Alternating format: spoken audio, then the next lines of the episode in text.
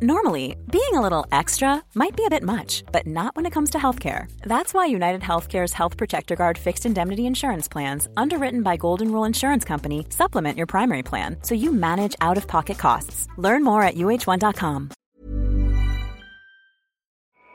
Hold on, everybody.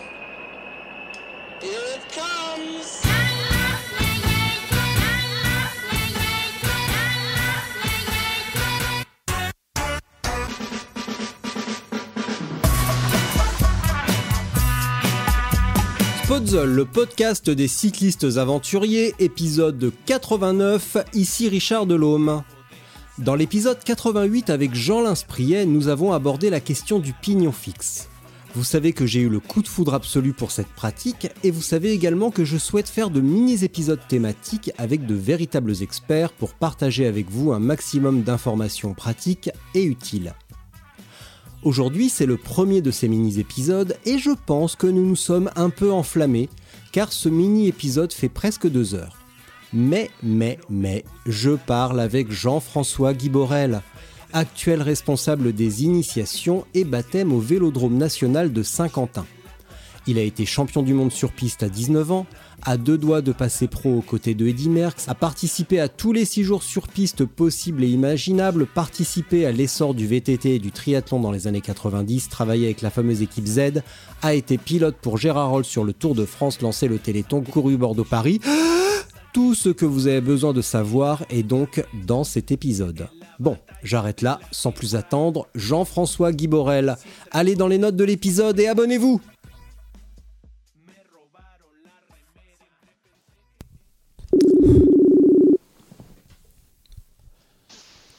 Oui, allô Eh ben voilà, alors tu t'es fait ton café, je t'ai laissé un petit peu plus pour Oui, te oui, laisser le. bon, c'est bon, ouais. c'est Bon. bon. en tout cas, je te l'ai dit à l'instant, je suis hyper content de te parler parce que tu fais partie des gens qui font le vélo et euh, pour qui prétend connaître le vélo.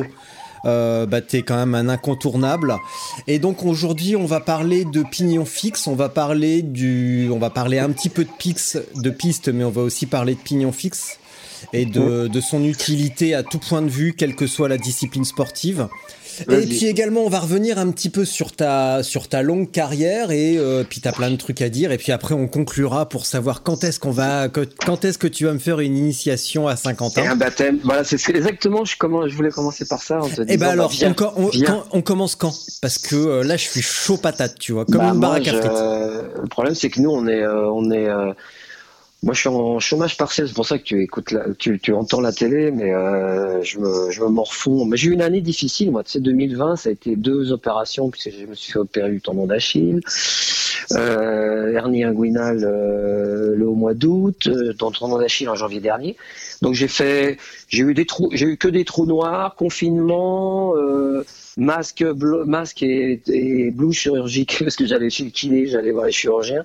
Et donc j'en ai marre, j'en ai vraiment marre. Et donc euh, je travaille que le mercredi avec les mômes puisque euh, le confinement fa- fa- fait que les enfants ont le droit de venir faire de la piste, Mmh. mais pas les adultes. Donc c'est donc je travaille le mercredi. On va sûrement ouvrir un créneau le samedi, Ouais. mais pour le moment on n'est pas ouvert au public avant janvier. hein, Eh ben, mi-janvier. c'est, c'est dans Donc, un mois sera- et demi, c'est voilà. bon. Donc ça sera à partir de ce moment-là. J'ai plein de monde qui, qui, qui tape du pied parce qu'ils veulent venir. J'ai Eric Le Blaché qui, veut- qui veut faire une convention avec son, sa boîte, euh, avec la mairie, la mairie de Louiset. Euh, non, il y a plein de gens qui veulent venir, mais toi, bien sûr, tu es, cordialement invité. Ah, bien j'espère bien, j'espère Voilà. J'espère bien parce que Tu vraiment seras j'ai mon invité. et Je te, Oh. ferai, je te ferai visiter un petit peu les structures qui vont être quand même des des structures olympiques euh, en 2024. quand même. Donc, moi, moi, je vais être, euh, moi, je, normalement, je devrais être en retraite puisque j'ai 66 balais, mais euh, euh, ils veulent me garder comme ambassadeur jusqu'en 2024, mais je vais prendre ma retraite et ils vont me faire une mission, une mission, euh, mission d'ambassadeur où je vais faire, je vais garder les créneaux que j'aime, c'est-à-dire les créneaux des jeunes, Mm. les baptêmes et les, les petits vieux que j'ai le vendredi midi, qui sont comme des fous d'ailleurs parce qu'ils Les petits vieux, ils ont quel âge les petits vieux qu'on rigole bah, le plus vieux a 91 ans. Et Ah, le bougre plus, Et le plus jeune a euh, 62, quoi, 63, quoi. Voilà. Ouais, Ah non, donc en fait, il t'appelle le gamin en fait. Euh, ouais, moi je les appelle les, je les appelle mômes, moi. C'est toujours à les mômes, mais, mais c'est vrai que c'est impressionnant et c'est, je devrais être reconnu par la sécurité sociale parce mm. que j'amène, je pense amener beaucoup de plaisir aussi bien aux mômes qu'aux anciens et c'est un peu le but. Et le pignon fixe fait, euh, fait en sorte qu'ils aient. D'ailleurs, j'ai eu un médecin qui est venu même Simès m'avait dit, parce que Simès est venu faire un baptême, est venu même rouler avec les débutants, il m'a dit, euh, c'est euh, ça, le pignon fixe coordonne énormément euh, tout ce qui est un petit peu déficience physique, mmh. aussi bien des enfants, des enfants que, ça les coordonne dans leurs gestes. Ça arrondit le coup de pédale, ça ils ont une vision des choses qu'ils anticipent, ils sont en anticipation. Et les anciens, c'est de la même chose, mais dans l'autre sens, c'est-à-dire qu'ils mmh. ont perdu euh, ce qu'ils ont connu et ils redécouvrent des choses qui. Euh, non, non, c'est. Enfin, je veux pas j'ai l'impression de parler pour ma paroisse, mais euh, cette mais paroisse, on, est, on est, là pour ça, donc elle est fantastique parce que en plus je suis responsable des baptêmes, donc ça fait très très baptême, ça fait très ecclésiastique. Mmh. ma paroisse, ma passion, moi c'est une belle religion. Pour moi c'est une belle religion. Il n'y a a pas de bagarre surtout. Jean-François Guy, Jean Guy Borel, bar mitzvah, baptême, mariage. Voilà, voilà, Super. bon, dis donc, Jean-François, je te propose un truc. On va, on va agir de manière très factuelle. Je vais te mmh. donner mes, mes ressentis de ce que mmh. j'ai euh, cru découvrir avec la pratique du pignon fixe sur mmh. route. Et tu vas essayer de me décrypter ça de manière un petit peu plus euh, précise et argumentée. exactement par ta carrière d'ex, on peut le dire maintenant, athlète de haut niveau, champion du monde master, etc. Et non, pas master. Non, pas master ah non, champion du, champion du monde euh, à 19 ans. Euh, ah merde. Euh, ouais, non, non, on était là. Non, non, master, j'ai jamais, j'ai jamais couru pour un. Bah ça, ça sera peut-être un petit peu une. Je, je préfère, je préfère transmettre parce que quand on court pour soi en master, on a tendance à, à redevenir très égoïste ouais. et à penser qu'à soi. Et ça, c'est. Et puis on rend la vie impossible autour de nous. On devient, on devient, on devient un vieux con, quoi. Donc euh, voilà. Et mm. donc euh, j'aime bien courir. Hein, ça me dérange pas. Là, j'ai fait les 6 heures de Bourges, 6 heures de Roubaix. D'ailleurs, qui 6 heures de Bourges, c'est là où j'ai eu mon tendon d'Achille qui, qui a créé lâché, ouais. Et euh, bon, mais je cours vraiment pour. Euh, je fais pas de, de toi, il n'y a pas de liseré, il n'y a pas de maillot de champion de France, champion du monde. Donc c'est ça, voilà. Non, sinon, j'étais, oui, j'ai fait tous les six jours, impossible et imaginable. Euh, bah, tu me racontes, tu me raconteras ça tout à l'heure. Et pour finir, euh, pour finir une présentation rapide, tu es également le père de Julien Guiborel, qui a été pro et qui est entraîneur des équipes de France euh, piste. C'est ça? Non, pas piste. Équipe de France junior, équipe de France junior espoir féminine. Je raconte que des conneries. Je, raconte que des conneries aujourd'hui. Hein. Bah non, c'est pas ça, c'est qu'il y a un échange. À partir du moment où tu échanges avec quelqu'un, il te, il te redonne des, des précisions que tu n'as pas forcément. Voilà.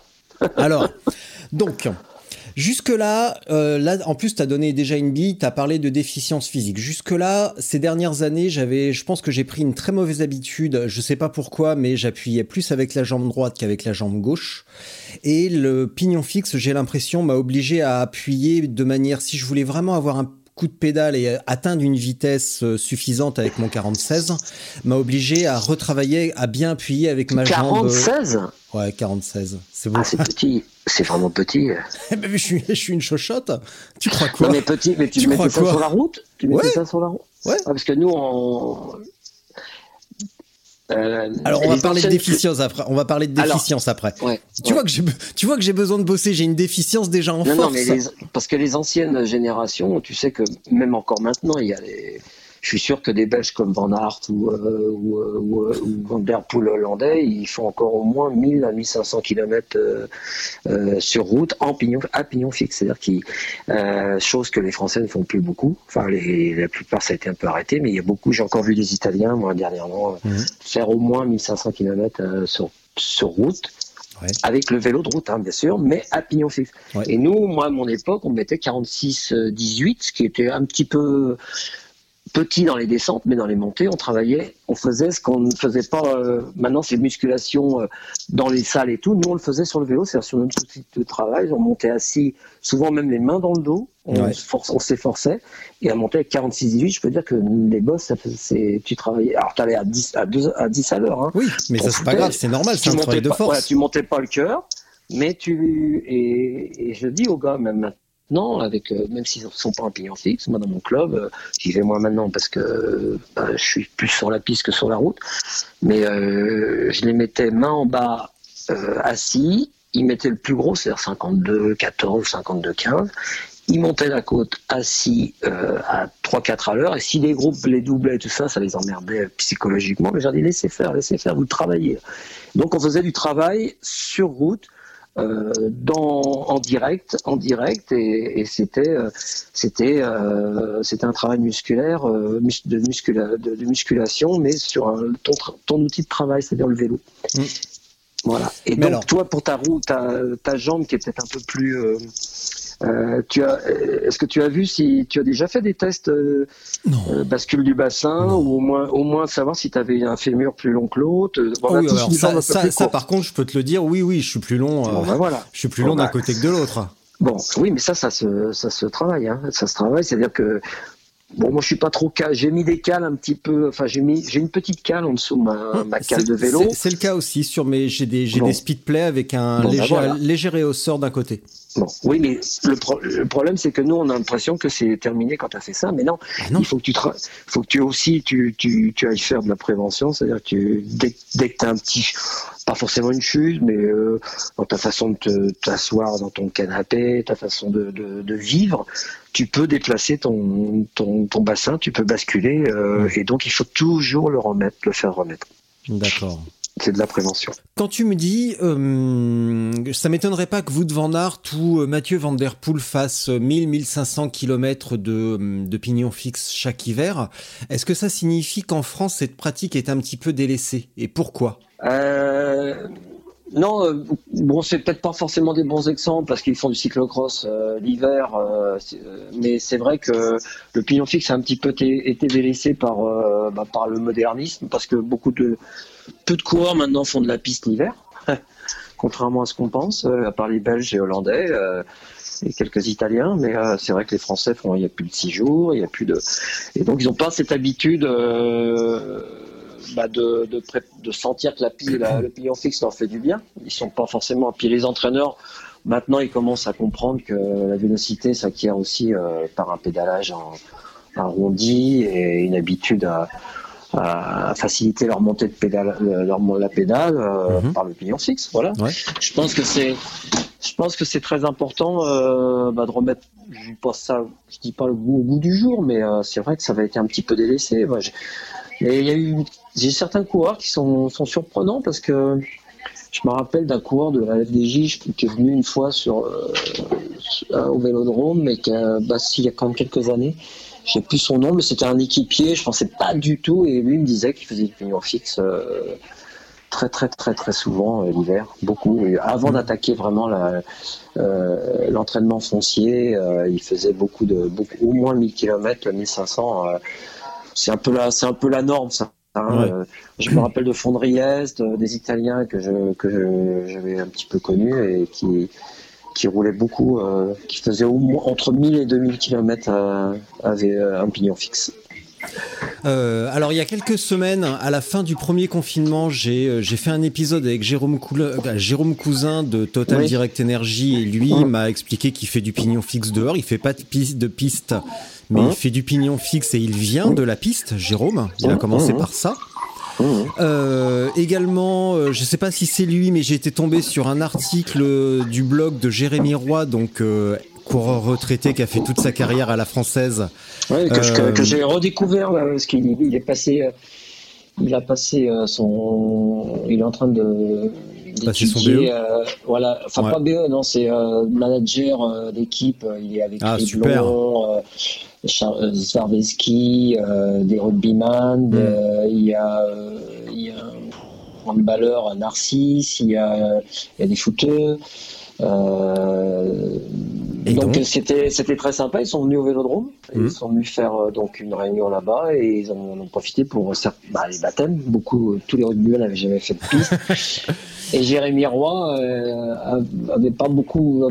Je vais prêter mon vélo d'ailleurs, mon vélo euh, perso, enfin un, un de mes vélos perso, et, et tout de suite s'est trouvé en position vraiment bien. Et c'est Mm. pas, c'était pas un fou de piste, hein, parce que j'avais pas l'impression qu'il en avait fait beaucoup dans sa vie. Quoi. Voilà. Mais de ce qu'il disait dans, euh, sur son blog, lui, c'était plutôt dehors pignon fixe. Il a découvert Voilà. ça sur le tard. Ouais. Il a fait 1000-1500 km. Euh, il avait entendu que ça permettait de revenir en, en forme un petit peu plus vite, peut-être, Ouais. par rapport à du foncier avec un dérailleur. Mmh. Oui, Euh, puis ça te, je t'ai dit, ça ça t'arrondit ton coup ça te remet dans le bain et- direct, et- ouais. Voilà, ouais. Bah, Et, et là, et là, quand il a pris mon vélo, et, il n'était jamais monté en, en haut balustrade et tout, et donc euh, il a fait le baptême et ça ne ça le rend plus. Quoi. ouais. Et depuis, bah, on correspond. On est assez. euh, euh, il, est- il- il me suit euh, sur Twitter, il me suit, il me suit aussi sur. voilà, il, est- Ah, c'est un mec Ah. intelligent. hein. Ouais, des, ouais. des gars comme ça, ça court pas les rues, ça court pas les pelotons. Non, non, il Ouais. est, c'est un mec super en tout cas. Bah, ça se voit d'ailleurs parce que dans son analyse à l'équipe dans, dans l'équipe TV, Mm. je trouve qu'il est, est très bon. Il est très bon. Ouais, ouais, ouais. Ok, bon, donc ça veut dire que le- l'usage du pignon fixe piste et même route à la Jérôme Cousin et bien d'autres, hein, évidemment, Ouais, bien d'autres. est Ouais. un petit peu délaissé quand même. Et c'est bien dommage, visiblement. Bah, disons qu'ils sont, euh, c'est pas des choses qui, ils n'ont pas de vélo. euh, moi, je sais que j'avais toujours un vélo qui était toujours un pignon fixe euh, quand j'étais plus jeune. Euh, donc, alors, c'est ça le problème, c'est que les gars, ils ont leur vélo, il faut adapter euh, euh, les tensions de chaîne, faut, faut changer, à la, faut mettre une roue spécifique à l'arrière, quoi, avec un seul pignon. Ouais, enfin, Euh, c'est des, c'est des pros, quoi. Tu vois, Bah moi, j'ai, moi, euh, galéré à faire monter mon, mon trek de route. Ouais. Et encore, j'ai galéré non, parce que mon mécano s'en est très très bien sorti. Alors Et- que c'est un trek de route euh, tout bête, mais avec euh, des demi-maillons pour euh, avoir une bonne tension de chaîne.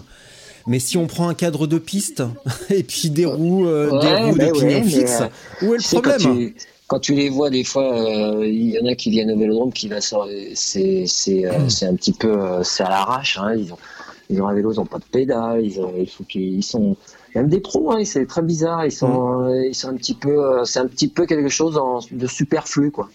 Ouais. Et moi je vois par exemple les il y a très, ça fait très peu de temps que, que les coureurs ont le- leur vélo de contre-la-montre chez eux. Hein. Bon, bah, Ah il, y a ça. aussi, il y a aussi un, il y a aussi une question aussi financière, enfin financière. euh, les équipes peuvent pas prêter un vélo à tout le monde, avoir un vélo contre la montre. Mais il y a des gars qui commencent, qui font un contre la montre euh, par équipe, par exemple dans une dans une, une épreuve par étape. C'est la première fois qu'ils montent sur leur, enfin pas la première fois, mais ils ont pas Ouais. fait d'essai euh, depuis euh, deux trois mois quoi. C'est- Mm. Donc c'est pas évident. Hein. Il faut, il y en a par contre, il y en a qui font même leur, leur entraînement régional, ils s'habituent à faire au moins une sortie de 100 bornes, 80 bornes avec le vélo, euh, le Mm. vélo euh, avec le triathlète. hein. Bien sûr. Bah, tu, tu te rappelles l'hiver dernier euh, ça avait fait le buzz un petit peu sur les réseaux sociaux parce que c'était un peu démentiel. Euh, L'équipe Ineos qui avait fait une sortie de 300 bornes à, euh, je sais plus, 36 de moyenne, je crois, sur les vélos de chrono. Pourquoi Et j'en, avais parlé euh, en juin, j'ai dîné avec un, un directeur sportif d'une équipe pro. Et je lui en ai parlé, et il me fait ouais, c'est de la ça, c'est du marketing. Oui, c'est bah, vrai que c'est pas peut-être. Mais je me dis, il y a quand même un décalage, tu vois. y a- bah, que tu évidemment, fais- tu le fais pas tout le temps, mais une fois de temps en temps, ça peut pas faire de mal. Et mettre Non, tout de suite ça sur le compte de la com, je me dis, il y a peut-être quand même des méthodes à changer dans les équipes françaises.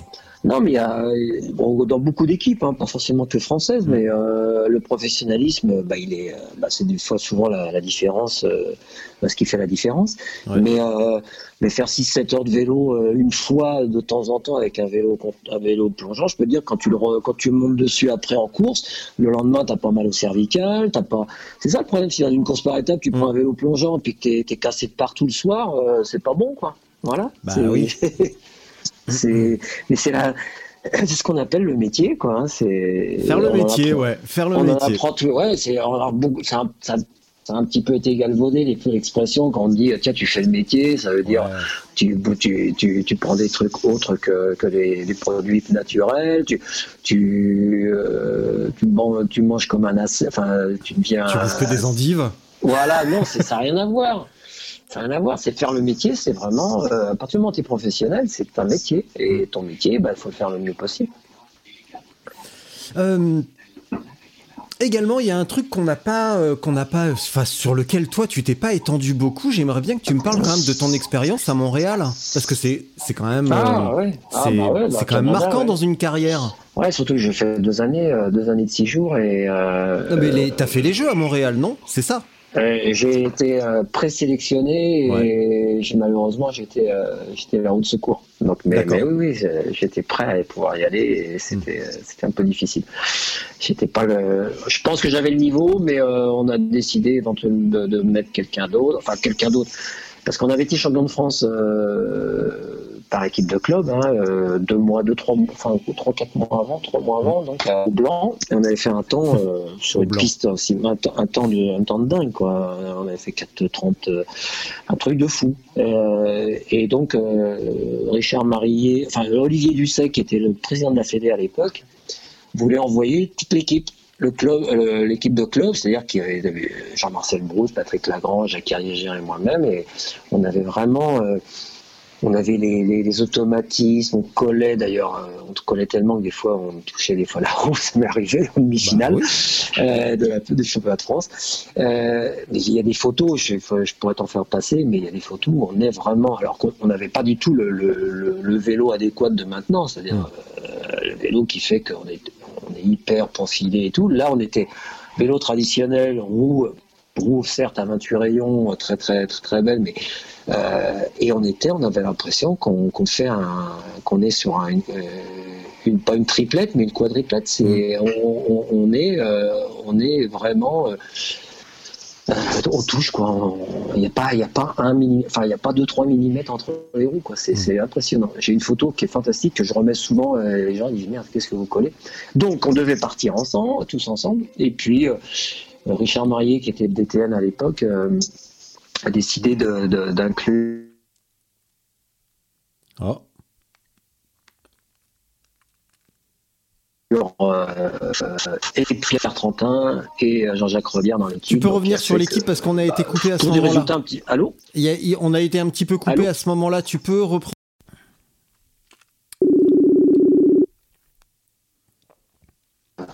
On a été un petit peu, cou- un petit peu Ouais. coupé. Est-ce que tu peux reprendre la composition de l'équipe, s'il te plaît?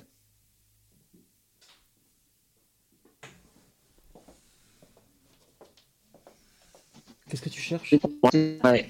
Alors, donc on était euh, en 60, euh, excuse-moi de France, c'est parce que j'avais un double appel. Et. Ah oui. Donc euh, Ça a merveillé. nous étions en 76 euh, au blanc, champion de France, avec une équipe qui était euh, qui était vraiment, euh, bon, on avait fait un temps, un temps euh, niveau international. Quoi. Donc euh, le président de la fédération française, qui s'appelait Olivier Dusset à l'époque, euh, avait décidé, euh, pourquoi pas, d'envoyer l'équipe, euh, l'équipe de club en tant que représentant de l'équipe de France. Et puis Richard Merrier, pour diverses raisons, parce que Jean-Jacques Robière a été champion de France individuel, Pierre Trentin voulait s'y, voulait se mettre à la poursuite olympique. Voilà, et il a vu, c'est fait que, que moi je me suis retrouvé en remplaçant. Donc voilà. Mais sinon, moi, de Montréal, c'est- c'était un petit peu plus tard, en 78-79, deux six jours formidables avec les pros, où avec Jean-Marcel Brousse, mon équipier, on, on a prouvé qu'on était la meilleure équipe euh, française de l'époque. euh, alors qu'on était qu'amateur. Et, euh, et Carstens, Le Bocher, Algérie, Froler et tout euh, étaient venus nous voir euh, pour nous disant euh, bravo parce qu'on vous demande de, prendre les tours qu'il faut, vous les prenez, vous dites euh, quand, vous, quand c'est un peu la bagarre et que tout le monde n'est pas trop d'accord avec ce qui a été prévu avant, euh, bah, vous êtes là. Vous, non, vous faites, partie d'une belle équipe. En plus, vous êtes très spectaculaire. Donc, euh, voilà, c'était venu un petit peu vers la fin de ma carrière, mais comme j'ai arrêté assez tôt, hein, j'ai arrêté 25-26 ans le haut niveau, donc c'est vrai que j'aurais bien aimé faire un- une vraie tournée de six jours avec, euh, avec euh, chez les pros, quoi, avec Ouais. Copenhague, avec Zurich, avec, euh, avec Anvers, avec Gand, avec, avec tout ce qui tout ce qui fait la beauté des six jours. Mm. Voilà. Donc, tu as couru au blanc. oui, oui, j'étais j'étais champion de France là-bas. ouais. Mm. Bah tu sais quoi, en KD2, ma, la première course que j'ai gagnée en KD2, c'était la dernière étape du mini tour blancois. Pour les Ah, minimes cadets. ouais. Et pendant quatre semaines, tous les samedis, on avait une étape. Bah, je, suis na- je suis natif d'à côté Ah, de la Châtre. belle région, beaucoup de forêts. euh, je me rappelle, on avait Magnifique. poussé Bah, à- le blanc, c'est la, c'est la, c'est la Brenne, donc. euh, Voilà, et donc on, a, on allait s'échauffer euh, avec les, nos vélos de route, Mm. euh, et qui était en pignon d'ailleurs, je pense. On, Ouais. avait, on, on allait s'échauffer avant les, avant les, les, les joutes poursuites. donc on tournait, on avait un petit circuit euh, pas loin du vélodrome, on Ouais. était beaucoup en forêt. Ouais, c'était bien, c'était beau. Justement, ça ça fait une transition magnifique. Qu'est-ce que tu penses des, de, enfin, la, la, la, la, la soupe, la soupe. Le soufflet est un, un petit peu retombé, mais des courses euh, de pignon fixe justement qui s'appellent des critériums, donc type euh, Red cou- vraiment des courses de fixie, même si ça Mm. reste du pignon fixe. Tu vois Ouais, ça de, C'est un truc de fou. Bah, tu vois ça de quel œil, toi? Ah bah quand j'aurais, si j'étais plus jeune, parce que je pense quand même c'est c'est c'est un petit peu, on va on va on va à l'abattoir un petit peu. euh, je vois les gamelles qui sont pas mal. Ouais, Euh, putain. mais c'est vrai que non non ça m'aurait bien plu moi. Ah ouais, ça va vite quand même. Parce hein. que c'est- ouais, mais oui, mais c'est spectaculaire. Ça, il, y a, il y ouais. a du, il y a du public et puis c'est dans l'air du temps. hein. Non, non, Mm. moi j'aime bien. En plus, c'est un peu rock'n'roll. euh, c'est non, non, j'aime bien. Non, non, Mm. c'est bien. C'est mais c'est malheureusement plus trop de mon âge, quoi. Mais euh, mais je pense que je serai dans l'allure hein, parce que Bah, euh, je suis encore assez assez habile sur un vélo et, Ouais. puis je tourne encore euh, assez. Puis j'ai des, des, des- des sensations sur le, pignon fixe où je sais ce qu'il faut pas faire, ce qu'il faut faire Mm. dans la vie. Prendre un virage, euh, on dit toujours pédale en haut, mais là on est obligé des fois de prendre le, le virage avec pédale en bas, donc faut pas trop être, trop être incliné, Ouais. donc il faut savoir la vitesse à laquelle on doit le prendre. Non, c'est. Moi j'aime bien, hein, Mm. et j'avoue qu'il y a des, c'est impressionnant à voir. Certains c'est sous la pluie. euh, euh, en nocturne, à pignon fixe, ouf, c'est ouais, ça dépote. Hein. Ah, c'est impressionnant, ouais. Ça dépote, quelques- ça dépote. hein. C'est un peu le karting, mais euh, non, non, c'est très beau, c'est Mm. c'est beau à voir. Bah, C'est ça qui m'a. hum, En fait, il y a deux choses qui ont déclenché ma curiosité pour le pignon fixe. C'est euh, d'avoir roulé avec un pote, Paul. un pote Paul. Un pote elle est, Paul, oui, elle est bien ah, celle-là. hein. Mais je crois que je lui avais sûrement. déjà sorti. Je l'avais déjà Ouais, sorti à sûrement, Paul celle-là. elle le est trop facile. Elle est trop le facile. On avait roulé ensemble. On avait fait une ultra euh, gravel vers Carcassonne et il m'avait éclaté la tronche en 5 km Parce qu'il a un rythme de pédalage, euh, une force, euh, et je m'étais dit, mais putain, euh, waouh!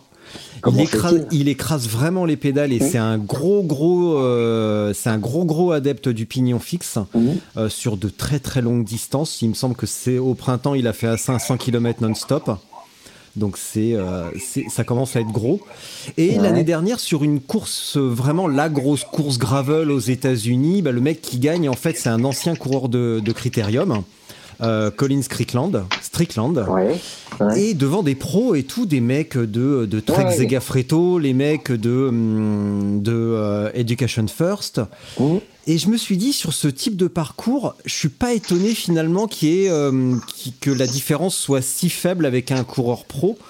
Euh, et je me suis dit, il y a certainement quelque chose à voir avec le pignon fixe. Et maintenant que je pratique, Mhm. eh ben, je peux te dire que mes épreuves gravel, Ah je les bah, prépare. euh, Je les prépare que- VTT, pignon fixe, exclusivement, et je prends mon gravel qu'à la fin.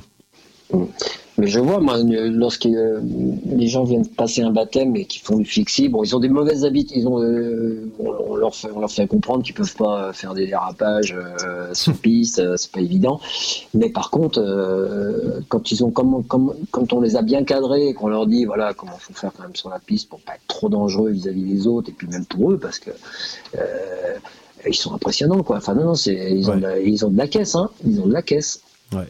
Ils peuvent tourner au balustrade très longtemps. hein. Non, non, c'est, c'est, ça ne peut faire que du bien, hein, le pignon fixe. c'est ça. Après, c'est une question de, c'est une question de braquet, une question de, euh, mais, mais c'est moi, pour moi, c'est l'ABC. Hein. Bah, On a toujours dit que la, la piste c'était l'ABC, comme le cyclocross, Mm. comme le VTT, comme la, la route. Mais c'est vrai que la piste euh, euh, développe des développe des, des qualités euh, bah, qui sont de qui sont quand même en phase avec euh, un enfant par exemple qui veut être coordonné qui veut Mm. qui veut comprendre euh, qui veut ne pas avoir d'appréhension après pour faire même des gestes euh, dans la vie commune c'est hyper important. Moi je vois je les vois je les vois pour- ils arrivent ils sont timides. Euh, hier encore j'ai eu un petit Sacha là qui euh, qui est venu. C'était sa première fois. Il avait mis son cuissard à l'envers d'ailleurs. Il savait pas du tout comment mettre. J'en- connais des bien plus âgés qui font pareil. hein. oui, oui, mais c'était marrant. Il était, petit mot, il était marrant. C'est cool et, ça. euh, et il était au début, il serrait son guidon. Il, il- il dit, mais je sais pas mettre les mains en bas. Et moi, donc, je l'ai pris à côté de moi. Je le poussais un petit peu, un peu façon américaine, mais relais au boudin, tu vois. Je le poussais à côté de moi sur la, la côte d'Azur. Et, euh, et je lui dis, descends ta main, à gauche. Allez, hop, et hop, il descendait progressivement. Et après, il est resté longtemps les mains en bas. Je lui dis, tu vois? Il me dit, ah ouais, c'est quand même mieux. Je lui dis, bah oui, c'est mieux. Et il y donnait un petit peu, mais il- tu verrais à la fin, on a passé, euh, bon, la- le créneau fait deux heures, mais lui, il est monté sur son vélo, euh, je sais pas, disons une heure, une, euh, une heure un quart sur les deux heures, et à la fin, j'ai trouvé un autre môme. J'ai retrouvé un autre môme. Il est parti, il s'est habillé, son père est venu le chercher. Je pense que psychologiquement, il, il a dû le redécouvrir le soir. Il a dû trouver un môme qui était beaucoup plus assuré, beaucoup plus euh, euh, bah, sûr de lui, quoi. Euh, Ouais. Et puis fier, fier de, de Fier d'avoir accompli un truc aussi, c'est Ouais, surtout qui, ça. Qui, qui, au début, c'est pas possible, c'est pas pour moi. Hmm. Mais les adultes, c'est pareil. hein. Moi, je vois des adultes Bah oui. qui ressortent. euh, pour leur vie traditionnelle, ils ont complètement changé. Ils sortent du baptême. euh, Je suis sûr que le dimanche, c'est-à-dire ils l'ont passé le samedi, le dimanche, c'est une autre personne. Ce sont des autres personnes. hein. Euh, ils- sûrement, ils font des choses. euh, ils disent merci, euh, merci Jean-François, merci, merci le Vélodrome. Non, non, mais sans rire. Ouais, ouais. Et je le sens, et c'est hyper bien parce que je les vois, ils partent avec la banane, ils sont heureux, ils ont les, ils ont les yeux, ça brille. Alors qu'ils sont arrivés, ils ont les yeux tout penauds, ils sont. Il y a des, des- on dirait qu'ils vont à l'abattoir, quoi. Alors que quand ils ressortent, euh, bah, Bah ils, ça y est, finalement. euh, ils sont, ils sont au paradis, quoi. Et Mm. c'est impressionnant. Non, Et pour, bien. et c'est pour bon. terminer, j'ai oublié de te le dire, il y a un troisième élément déclencheur, mais là vraiment très très factuel. Euh, tu te souviens, tu connais la, la rubrique, le, le magazine Sport et Vie? Oui, bien sûr. Ouais. Il y a deux numéros, on va dire, ils avaient euh, deux, trois, trois numéros, on va dire. Mhm. Ils avaient sorti un numéro spécial cyclocross pour comprendre pourquoi euh, bah, les, les Van Aert, euh, Julien euh, et tout ça ouais, était si fort. Était bon. Ouais. Et voilà, ils ont fait la même chose pour la piste. Et Oui, évidemment, bah, bah, on, Je ressort euh, les Anglais, les Mexicains. Bern- euh. Bernal, tout ça, les. Colombiens. Et ils viennent de la piste. Et tu, te tu notes la, la citation du, euh, du coureur anglais qui dit Moi, dans un peloton, je reconnais le mec qui a fait de la piste ou pas, rien qu'au son de son pédalier. Euh, au son et euh, ouais de moi de dos je de façon euh, Ouais. le pédalier ça veut dire, arrondir et puis la façon comme dont il pédale Bah, avoir, un son, avoir un son continu, en fait, pas comme je te Oui, disais, de pilonner d'un côté et de l'autre, mais Oui, d'avoir un son bourrin. continu. Bah ouais, pas d'être bourrin quoi c'est dingue Ouais. ça. Hein. je suis d'accord et puis savoir et puis euh, le pistard c'est marrant parce que le pistard qui était habitué à rouler sur un seul braquet puisque Bah oui. un seul plateau un seul pignon et ben c'est le seul qui va qui va ne pas faire d'erreur de braquet. C'est très bizarre parce qu'avec un plateau et des pignons derrière, il sait quel dent mettre. C'est très, très, c'est assez, euh, c'est, ça peut être, c'est symptomatique. Enfin, c'est complètement l'opposé, quoi. Tu dis, ah oui, mais il n'est pas habitué à changer de braquet puisqu'il ne connaît pas le derrière. Et, et si, si, parce qu'il connaît sa fréquence et il sait que lorsqu'il est. C'est un peu comme une voiture. Hein. Mm. Tu, tu, tu débrailles, euh, enfin, tu, tu rétrogrades avant un virage. Le pistard, euh, dans un critérium, il va rétrograder, avant- avant- il va changer de braquet. Tu vois les mots. Je les vois, moi, même, euh, même chez les grands. euh, je, je fais des critériums, j'ai fait encore quelques critériums il n'y a, a pas très longtemps, il y a deux ans. Les gars ne changent pas de braquet. Alors ils repartent, ils sont dans une. Ils se mettent. Alors ils laissent le trou, euh, ils perdent 10 mètres. Alors que toi, si tu as changé de braquet, hop, tu gicles tout de suite dans la roue, tu es tout de suite là. Mhm. Et les gars, ils comprennent pas. Ils disent Mais comment ça T'as toujours l'air facile. Dis Non, c'est une question, c'est que tu joues avec le. Comme, le- comme une voiture. La voiture, elle va broter si tu entames, si es en cinquième dans une bosse, euh, bah, elle va pas monter, quoi. hein. Bah, ça, c'est quand même le c'est Tu vois, exactement pareil. on parlait. moi, Bah ouais, te- mais il y a plein de gens. Bah oui. Mais quand je te disais, euh, moi j'ai développé une, une, une meilleure sensibilité, une meilleure finesse de pédalage ou euh, est-ce que le vélo ça s'apprend avec la technique? Quand en course, en course en peloton, tu prends une relance avec un braquet énorme ou quand il y a une Bah, tu fais chier tout le monde. ou bah, que bah, t'es t'es mal placé sur un braquet énorme, à la, Ouais. au moindre changement de rythme, tu Ouais. restes calé derrière et puis voilà, c'est souvent le, et c'est souvent ce qui fait aussi la, euh, bah, le trou dans, dans, une, dans un peloton qui, Mmh. qui met le bordel. C'est-à-dire Ouais. que l'échappée s'en va parce qu'il y a un mec qui a laissé, qui a laissé passer, qui a Bah, mal ça- viré. ça- ça provoque dit, aussi ouais, mais des je vire chutes. mal. Non, Le problème, les mecs qui virent mal, souvent, ils n'ont pas mis, pris le bon braquet pour relancer après. C'est pas qu'ils ont mal viré, c'est qu'ils sont pas ils sont pas, ils ont pas relancé en danseuse après euh, avec un bon braquet. Eh Mais moi, tout petit, au, au CV19, j'avais un, un président qui s'appelait Marcel Gobillot, qui a été champion, de, champion olympique à Anvers. Euh, en poursuite, enfin en 100 km contre la montre sur la route. Oh putain. Et euh, il nous suivait, il nous suivait, tu sais, euh, on partait donc de, de- du 19e arrondissement, on partait, on prenait donc en direction de Livry-Gargan, enfin la, la région 93, Mm. et on avait une grande ligne droite vers Pantin. Où lui, il avait sa voiture, et donc on était sur une, c'était les premières pistes cyclables. On avait une piste cyclable, et il nous voyait donc de profil, puisqu'il passait avec la voiture. Avec le micro, il nous disait, position, bien. Il avait, il avait un, un micro sur sa, sur sa, sa voiture. Sur sa bagnole, ouais. Ouais, ouais, c'était fou parce qu'il était en avance. hein. Et, euh, et il disait toujours, euh, quand on finissait l'entraînement, il disait Jean-François, c'est impressionnant parce qu'il avait, j'avais 15 ans, 16 ans, il disait, mais il est toujours en train de changer de braquet. Et au moindre, moindre ralentissement, je redescendais une dent. Moindre accélération, je remettais une dent. Alors que c'était l'é- l'époque où euh, bah, les gars, ils restaient sur le même braquet souvent. C'était très bizarre. Mais ça, j'ai- mais ça je pense que c'est un peu inné aussi. hein. Euh, le gars qui change de braquet souvent. Bon, maintenant, c'est plus facile. et- Enfin, c'est plus facile. Les gars, ils ont les mains en cocotte, donc ils ont tout Oui. de suite les, les dentures à descendre. Et chose aussi qu'il y a beaucoup plus de beaucoup plus de donc chez les jeunes beaucoup plus de fringales parce que les gars ils viennent plus au bidon parce qu'ils ont plus le, le réflexe d'aller chercher le bidon euh, enfin de, de changer le braquet au, au cadre, Au- cadre, ouais. leur, leur manette. Donc là moi c'est vrai quand j'allais cha- j'allais changer mon braquet je touchais souvent mon bidon je dis ah là faut que je boive c'est vrai que j'ai longtemps que j'ai pas bu. Alors que maintenant les gars ils se posent euh, façon euh, triathlète hop, avec les mains et puis euh, et le bidon il est en dessous et ils vont jamais le voir tu vois ce que je veux dire Ah ouais. Euh, C'est des petits trucs ça que j'apprends aux mômes hein, parce que je leur dis c'est vrai ils sont tendance Bah, c'est la base, on s'est tous pris. Enfin, je veux dire, pour qui a fait l'école de cyclisme quand on était euh, à minime ou un petit peu avant, minime, cadet, tout ça, euh, en slalomer entre les bidons, euh, les trucs. euh, Ouais, mais tu sais que les, les, les, les jeunes arrivent sur la piste, ils ont tendance à mettre les mains un peu aux cocottes. Enfin, cocotte, il n'y a pas de cocotte, mais les mains euh, en haut Ouais. du guidon. Et, Ouais, ouais. et je leur dis, non, non, les mains en bas, c'est quand même mieux. Oui, mais ah, ils voyaient en plus, les- il y a des guidons maintenant, euh, dans les six jours, les gars, ils mettent les mains euh, assez. Bon, ça va quand t'es pro, parce que t'es habile. Mais quand un môme qui fait ça, le moindre écart, euh, t'es quand même moins habile que si t'as les mains en bas, quoi. Voilà. Bah, puis il faut apprendre. C'est, tiens, on parlait de Oh. musique. Euh, quand on parle de euh, faire ses gammes au piano ou euh, à la batterie, euh, on appelle ça des rudiments. Bah, ça reste du, du solfège, tout simplement, c'est la même chose. Et après, on s'écarte de ces trucs, mais la base, elle est, euh, la base, elle est la même pour tous. Donc, euh, Bon, du coup, sur le, on peut aussi parler de, avec le braquet, on peut aussi parler de cadence parce que euh, ce qui, ce qui m'a beaucoup plu et ce que j'ai vraiment ressenti, c'est que j'ai gagné en, en- en- entre guillemets en, tempo, en tempo naturel en fait, euh, Mhm. où naturellement j'ai adopté un rythme plus, euh, plus soutenu, euh, ce que j'ai, ce qui a longtemps. Oui, puis en souplesse. Ouais, aussi la- en souplesse, tu- ouais. Ouais, tu Et du- pas en. Et du coup, de, le 40-16 euh, me permet d'allier un petit travail de force dans des, dans des faux plats ou dans des côtes, mais aussi quand même avec une certaine fréquence. C'est pas juste redescendre à ouais. 45. Tu vois Ah oui, oui, oui, 46, c'est. Oui, c'est. Ouais, moi j'ai. Ouais, mais attends, là, tu me parles de Van Aert, c'est très flatteur pour moi, mais moi, je suis pas Van Aert. hein. Je suis mauvais, Non, non, non, oublie vrai. pas ça. Non, c'est pas une question de mauvais, c'est une question, c'est que. Euh, je sais pas, tu, tu as quel âge là euh, 43 ans. Bon, ça va encore. Mais euh, plus tu non, mais c'est pas ça. Mais plus tu vas monter, euh, tu vas- plus tu vas mettre petit en braquet, plus tu vas solliciter ton cœur Hmm. euh, en fréquence cardiaque.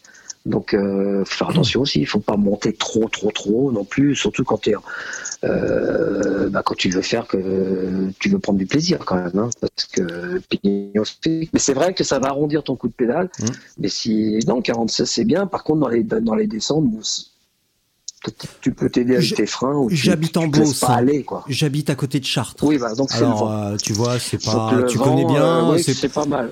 Tu vois, ces faux 46, plats, c'est- euh, peut être ces bien, faux plats avec vent de Mmh, face, mmh. euh, c'est c'est cool. Non, c'est bien. Revêtement de C'est merde. bien qu'ils fassent Voilà. ça. Et euh, pareil dans les bien, côtes, bien. dans les côtes, tu vois, j'ai retrouvé le, le coup de pédale vraiment en, en appuyant vraiment avec les cuisses, pas juste en appuyant avec euh, entre guillemets les mollets ou l'extérieur des mollets, mais vraiment appuyé avec le, Non, le puis- quadriceps. Euh, j'ai Oui, redécouvert l'appui Tu à apprends à plat. remonter ta pédale. À Exactement. remonter ta pédale. Ouais, C'est ton euh, coup de pédale, c'est-à-dire que ta cheville, beaucoup de, je vois des mômes, par exemple, que je prends le mercredi, que j'ai mercredi, ils ont, il y en a deux, là, c'est flagrant, ils ont le, la cheville bloquée. C'est-à-dire qu'ils ne, ils ne, en athlétisme, on appelle, on appelle griffer la piste. Tu griffes, tu, tu, tu, tu, tu passes ton pied, il, il toi, il, il est vraiment, euh, il appuie, il n'y a pas vraiment d'appui lourd et c'est vraiment. Comme, quand, comme quand on veut faire tourner une roue, on met plutôt un coup bref. Euh, que un gros truc enfoncé, on va euh, et sur la piste c'est pareil, ouais. Et là, je vois deux mômes, euh, donc il, va, il faut qu'ils aillent se faire débloquer la, la cheville, mais par un kiné, quoi. C'est, ils, ont la, ils ont le, ils ont la, l'articulation de la cheville qui est bloquée, qui est bloquée. Euh, mais ça, c'est, c'est très commun, très très souvent. Hein. Mais ça se voit vraiment sur la piste parce que tu vois tout de suite que le pied, il, comme tu es toujours, moi, je, j'ai bon, j'ai toujours été un petit peu. Je l'ai fait, moi, l'étude posturale. J'ai toujours. Bon, en plus, j'ai travaillé avec Guimard puisque j'étais chez Maxi Sport, donc les euh, Marmel André, étude posturale, on l'a toujours fait. Mais quand je vois des gars qui arrivent, ils me disent j'ai fait mon, j'ai fait une étude posturale. Oh quand je le vois rouler, j'ai dit il y a beaucoup de choses à changer. T'as ta potence trop basse, t'es es, trop à l'avant, ton coup de pédale est pas et, sur la piste. Il y a que sur la piste qu'on peut voir ça. Parce que sur la route soit soit faut avoir une une voiture qui suit sur le côté et puis filmer. Et sur la piste tu as toujours le coureur qui est en action devant toi et tu vois comment comment il pédale. Et ça c'est bien mm. pour une pour une position pour un môme c'est la meilleure solution c'est la piste. Ça c'est l'homme traîneur. L'homme traîneur tu le regardes et tout il n'y a pas de problème. Mais c'est souvent sur la piste l'homme traîneur. Mm. puisque c'est encore des pignons fixes ça me fait rire que tu parles d'études posturales parce que pour rendre la chose un petit peu plus classe, aujourd'hui on parle de bike fitting et c'est beaucoup plus élégant que euh, études posturales. Ouais, ça me fait rire. Puis comme ça, tu peux le facturer trois fois plus cher aussi. C'est bien, bien plus rigolo. Oui, oui, il y a, bah, ah, il y a du marketing, euh, mais euh, pourquoi les prix pourquoi les prix, euh, pourquoi les familles, le vélo, euh, bon, non seulement il y a de moins en moins d'organisation parce que la vie est de plus en plus difficile sur les routes, les préfets veulent plus se, mouiller, ils préfèrent organiser une, braderie ou, voilà, ou un vide-grenier, parce que ça, amène le monde dans la vie, dans le village, mais ça demande moins de signaleurs, moins de police. Et par contre, ils sont autant emmerdés, mais bon, la course, ça les emmerde. Mais ce que je voulais dire, c'est que euh, Attends, je sais plus sur quoi on était parti, mais sur.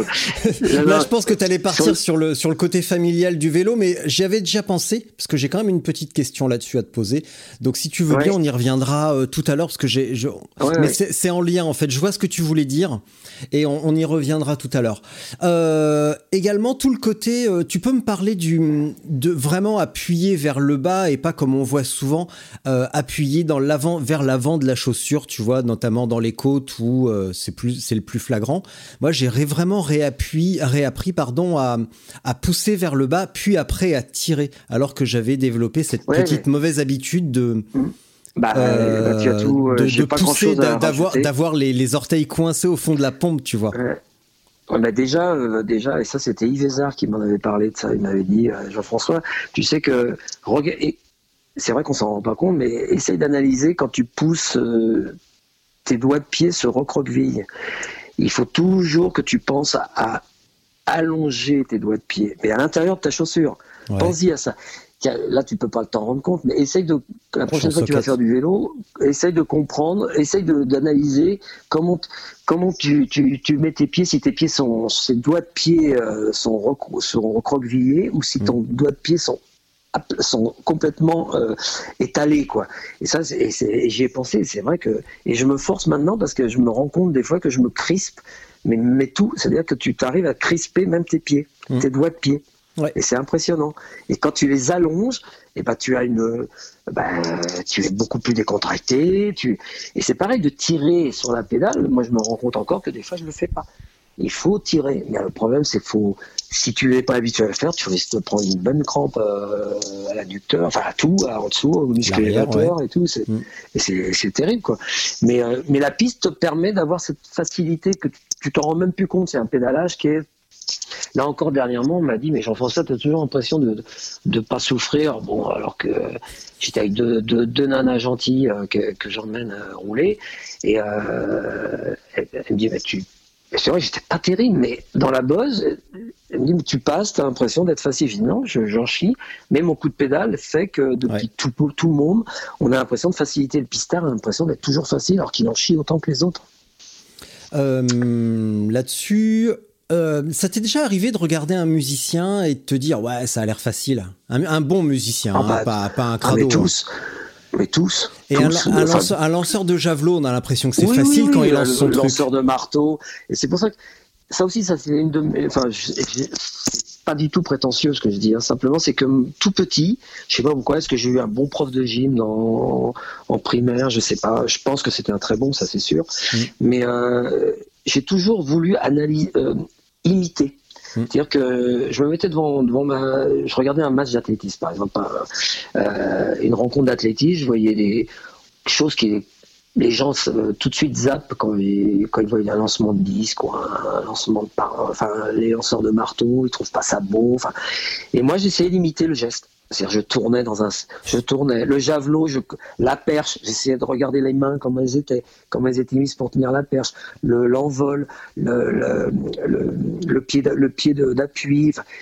Et, ça, ça m'a, ça m'a toujours marqué. Mais parce que j'ai, j'ai toujours aimé le geste sportif. Mais ça, c'est inné, hein, c'est tout petit, hein, je sais pas pourquoi.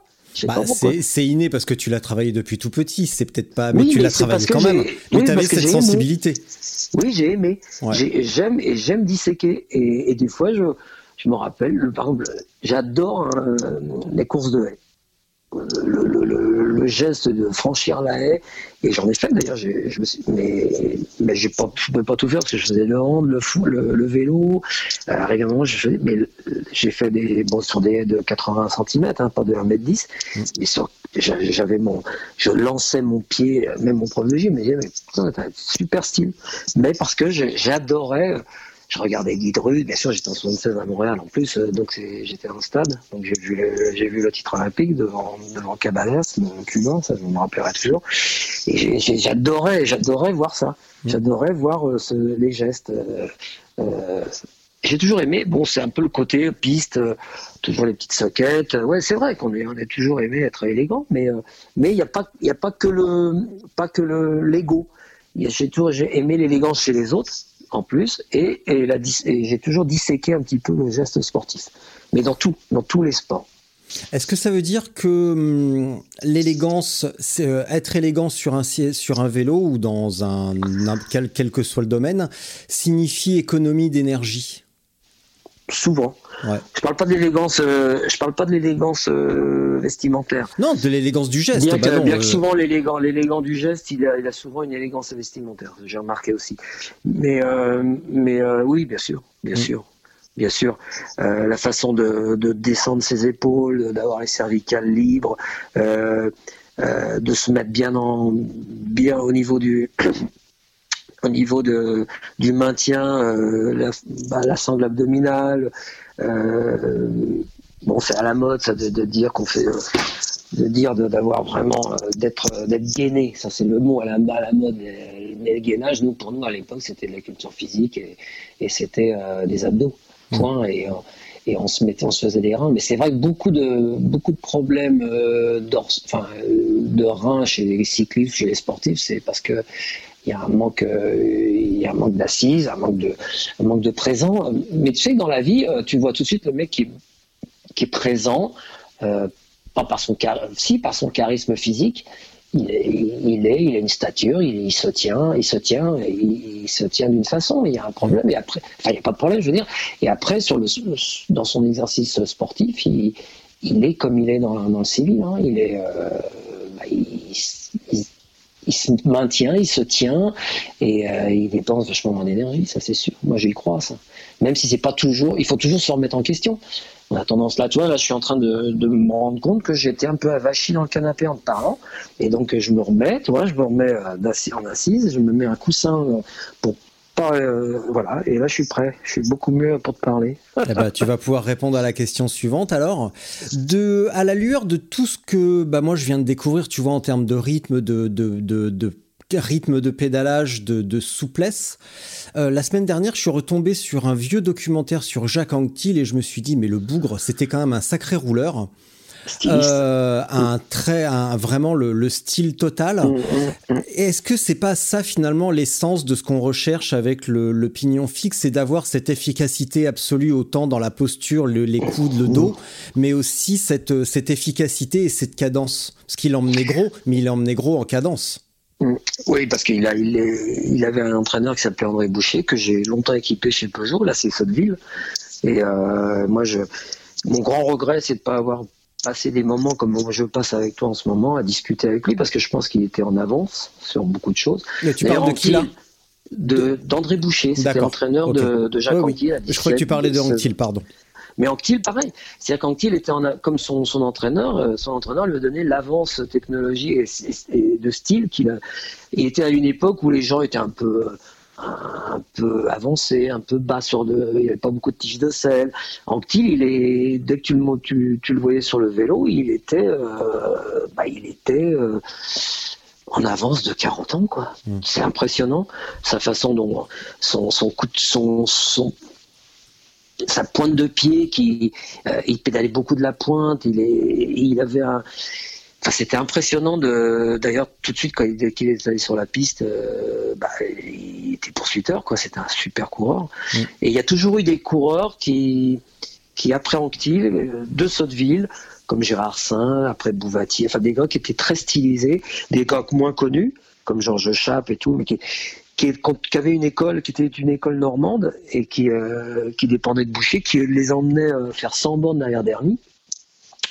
Euh, avec, euh, je sais, je peux pas te l'assurer, mais je suis pas sûr qu'il faisait pas des sorties avec en pignon fixe, hein, puisque l'hiver c'est très répandu. Et je suis sûr qu'il continue à faire des sorties assez assez importantes en mettant plus gros sur le, sur le pignon, bien sûr, sur le plateau. Et euh, il continue un pignon fixe. Et il arrondissait le. Il, aidait à ce que les courants aient une super super pédalage. Et Boucher a été un petit peu euh, parce que il était, euh, c'était un concessionnaire Peugeot. C'est pour ça que je l'avais comme club. Moi, j'ai eu 50 clubs. Je sais pas si tu te rappelles. Euh, tu ne connais pas mon, passé euh, de travail. quoi. J'avais une question justement, j'y avais pensé avant et tu y as partiellement répondu. Dans le documentaire que j'ai vu, je t'enverrai les références et je la mettrai également à dispo. On voit Jacques Anquetil faire énormément de derrière euh, scooter, enfin en tout cas bah, derrière, derrière Dernier. Et ma question c'était, est-ce que, là on le voit en dérailleur, est-ce qu'il est, est, qu'il est judicieux aussi de coupler de scooter et derrière Dernier et du coup, tu y as un peu répondu, mais est-ce que tu peux rentrer dans le détail? Pourquoi c'est judicieux? Bah, c'est judicieux parce que ça, t'amène en dépensant beaucoup moins d'énergie, faire d'abord euh, des heures de sel, mmh. un bon rythme, d'apprendre aussi à coordonner, euh, bah, à coller, à coller la roue, la roue de la personne qui est devant toi, c'est-à-dire en l'occurrence ton entraîneur. Et, euh, et c'est, c'est quelque chose qui te, qui te permet d'aller sans de travailler ta technique puisque tu es beaucoup plus euh, puisque tu dépenses moins d'énergie, tu es à l'abri euh, puisque tu as, une personne qui, qui t'emmène à une, allure que tu ne pourrais pas euh, tenir si tu étais tout seul. Donc il t'amène, il te fait passer un cap physiologique et en plus il te permet de par bah, ta dépense beaucoup moins d'énergie de travailler ta position, mmh. ton pédalage, euh, ta façon de, de, te concentrer sur euh, ton effort, euh, chose que tu ne ferais pas si tu étais tout seul à, devoir te battre contre les éléments, ce soit le vent et tout ça. J'ai remarqué également que sur la route avec un dérailleur, quand ça monte un petit peu, quand on prend un petit coup de vent ou un faux plat, le réflexe, ça va être de remonter euh, d'une denture.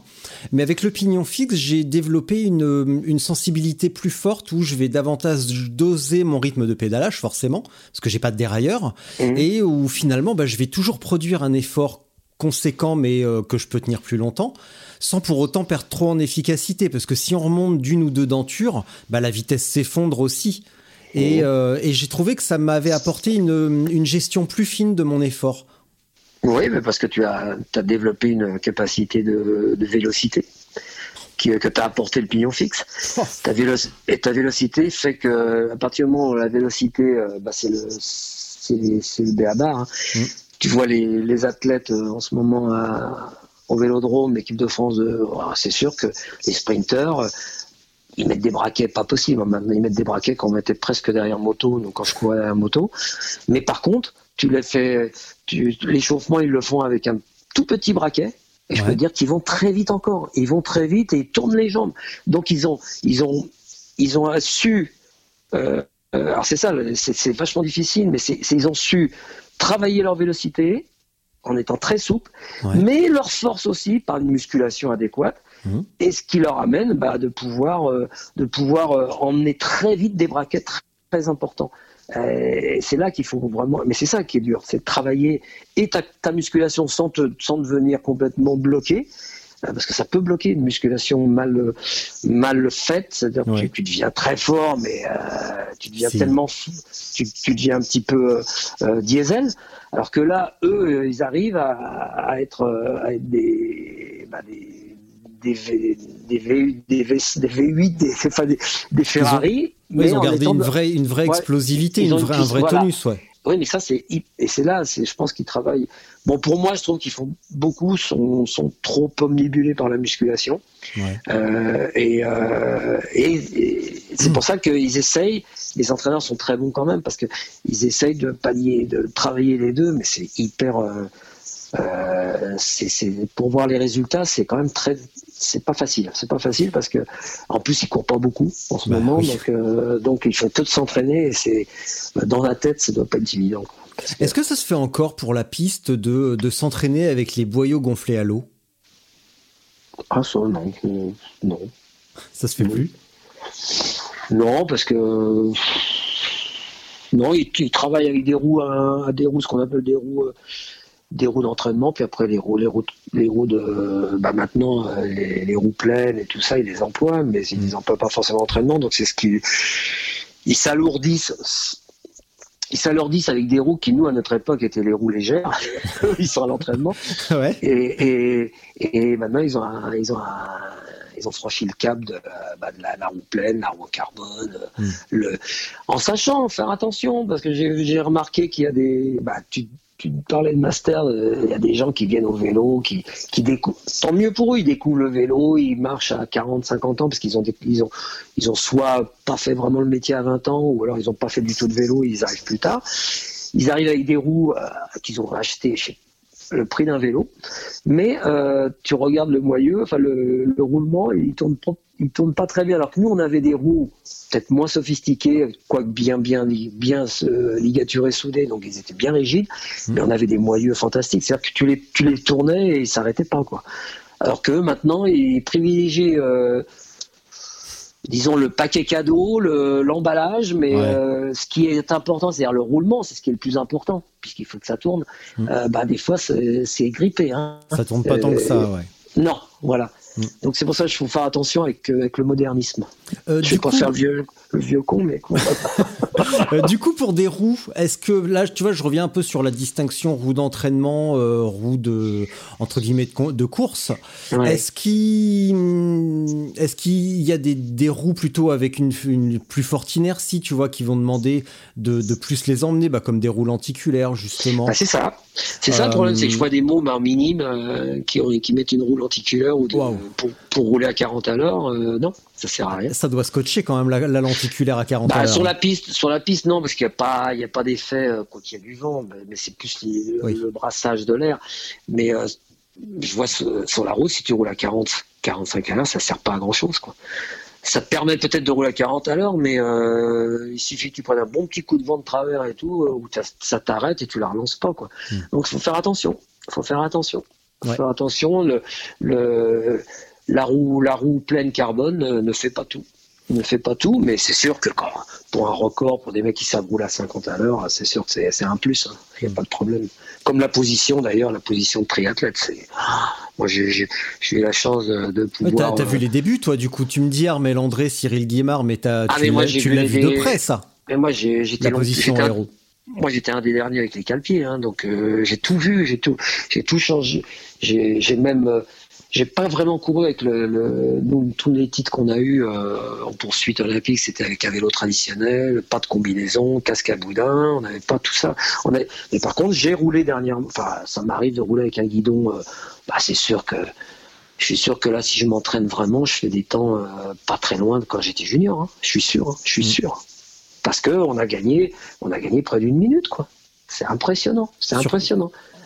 Sur quatre bornes, les mecs ils te mettent. euh, moi, je serais, on serait rejoint, on serait, on serait battu par les meilleurs féminines. Enfin, euh, alors qu'on était en équipe de France, euh, ça n'a rien à voir. Maintenant, les vélos, l'entraînement, les.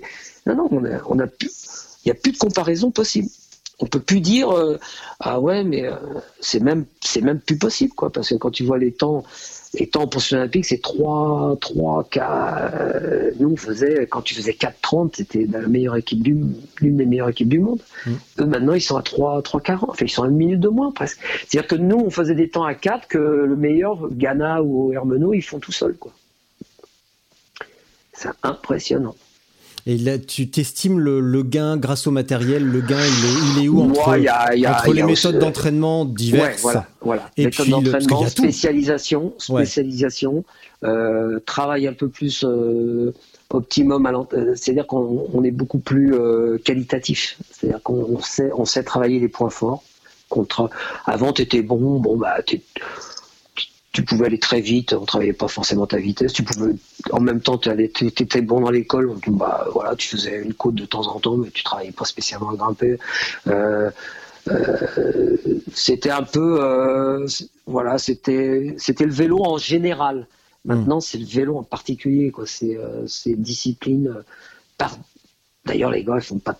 Le mec qui fait toute une saison, maintenant, il faut vraiment qu'il soit très fort, quoi. C'est, ils sont obligés de, de, vraiment cibler.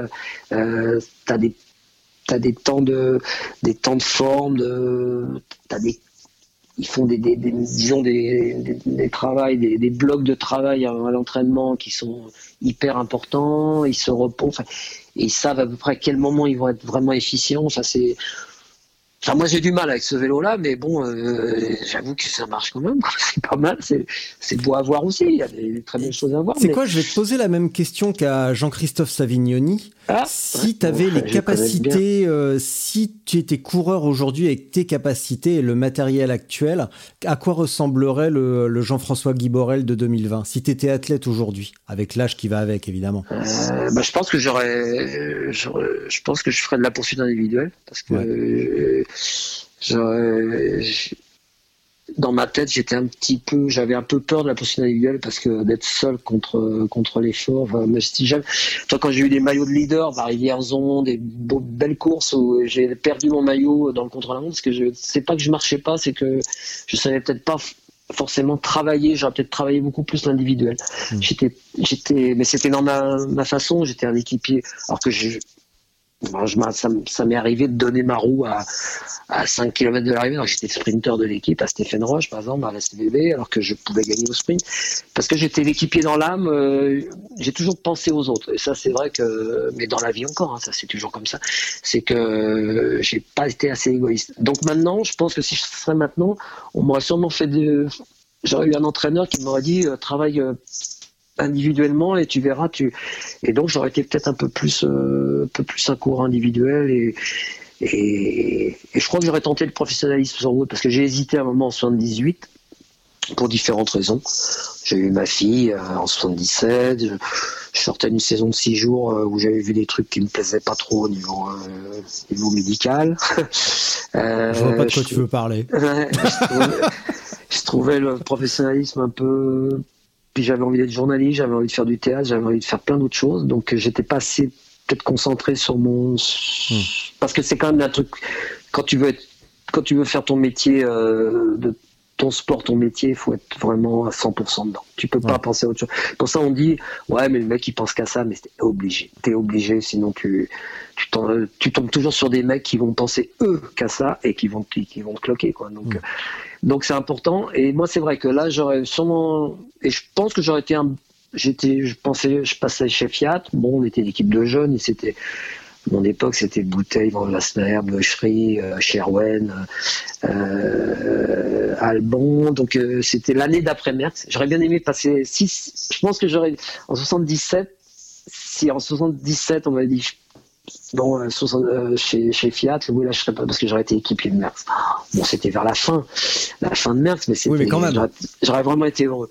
Hmm. Mais là, 78, bon, équipe de jeunes, pourquoi pas. J'ai mis Yannick Duron. Euh, bon, t'es pas très payé, pas très cher payé, mais bon, tu sais ce que c'est. hein, quand tu ta passion, tu regardes pas forcément ton salaire. Et mais moi, j'étais un peu obligé parce que j'avais ma fille, j'avais mon, je commençais vraiment à, à vouloir, à vouloir, bah, pour me reconvertir. Il n'y a pas de problème. C'était l'époque où eh ben, j'avais 24 ans, il fallait que je pense à, la suite.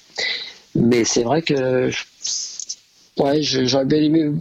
L'époque, c'était l'époque, il n'y avait pas d'époque, il y avait pas de Coupe de France, il y avait pas, mais les petites plaques classiques comme Paris Camembert, des trucs comme ça où t'as, même si c'était dur à la fin avec avec la, le mur de, le mur des shampoings, je pense que le sprint, je pouvais toujours tirer mon, mon épingle du jeu dans les sprints. Mm. Voilà. Et puis, puis j'aimais l'adrénaline du sprint, ça c'est vrai. Donc, euh, donc chez les pros, c'est autre chose. hein.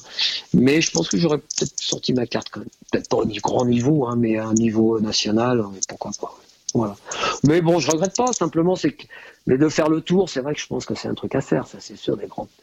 Euh, je l'ai fait 21 fois, mais en, en bagnole. Je les ai tous euh, terminés, mais en voiture, quoi. Ouais, je crois que c'est, je crois que pour les suiveurs, euh, d'avoir, bah, pour avoir entendu quelques trucs, euh, je pense que c'est assez physique aussi un tour de suiveur. Mais on en parlera tout à l'heure. Si, Ah, euh, j'ai une dernière question piège avant de revenir sur la piste. Est-ce que ça t'intéresserait d'être pro sur route aujourd'hui?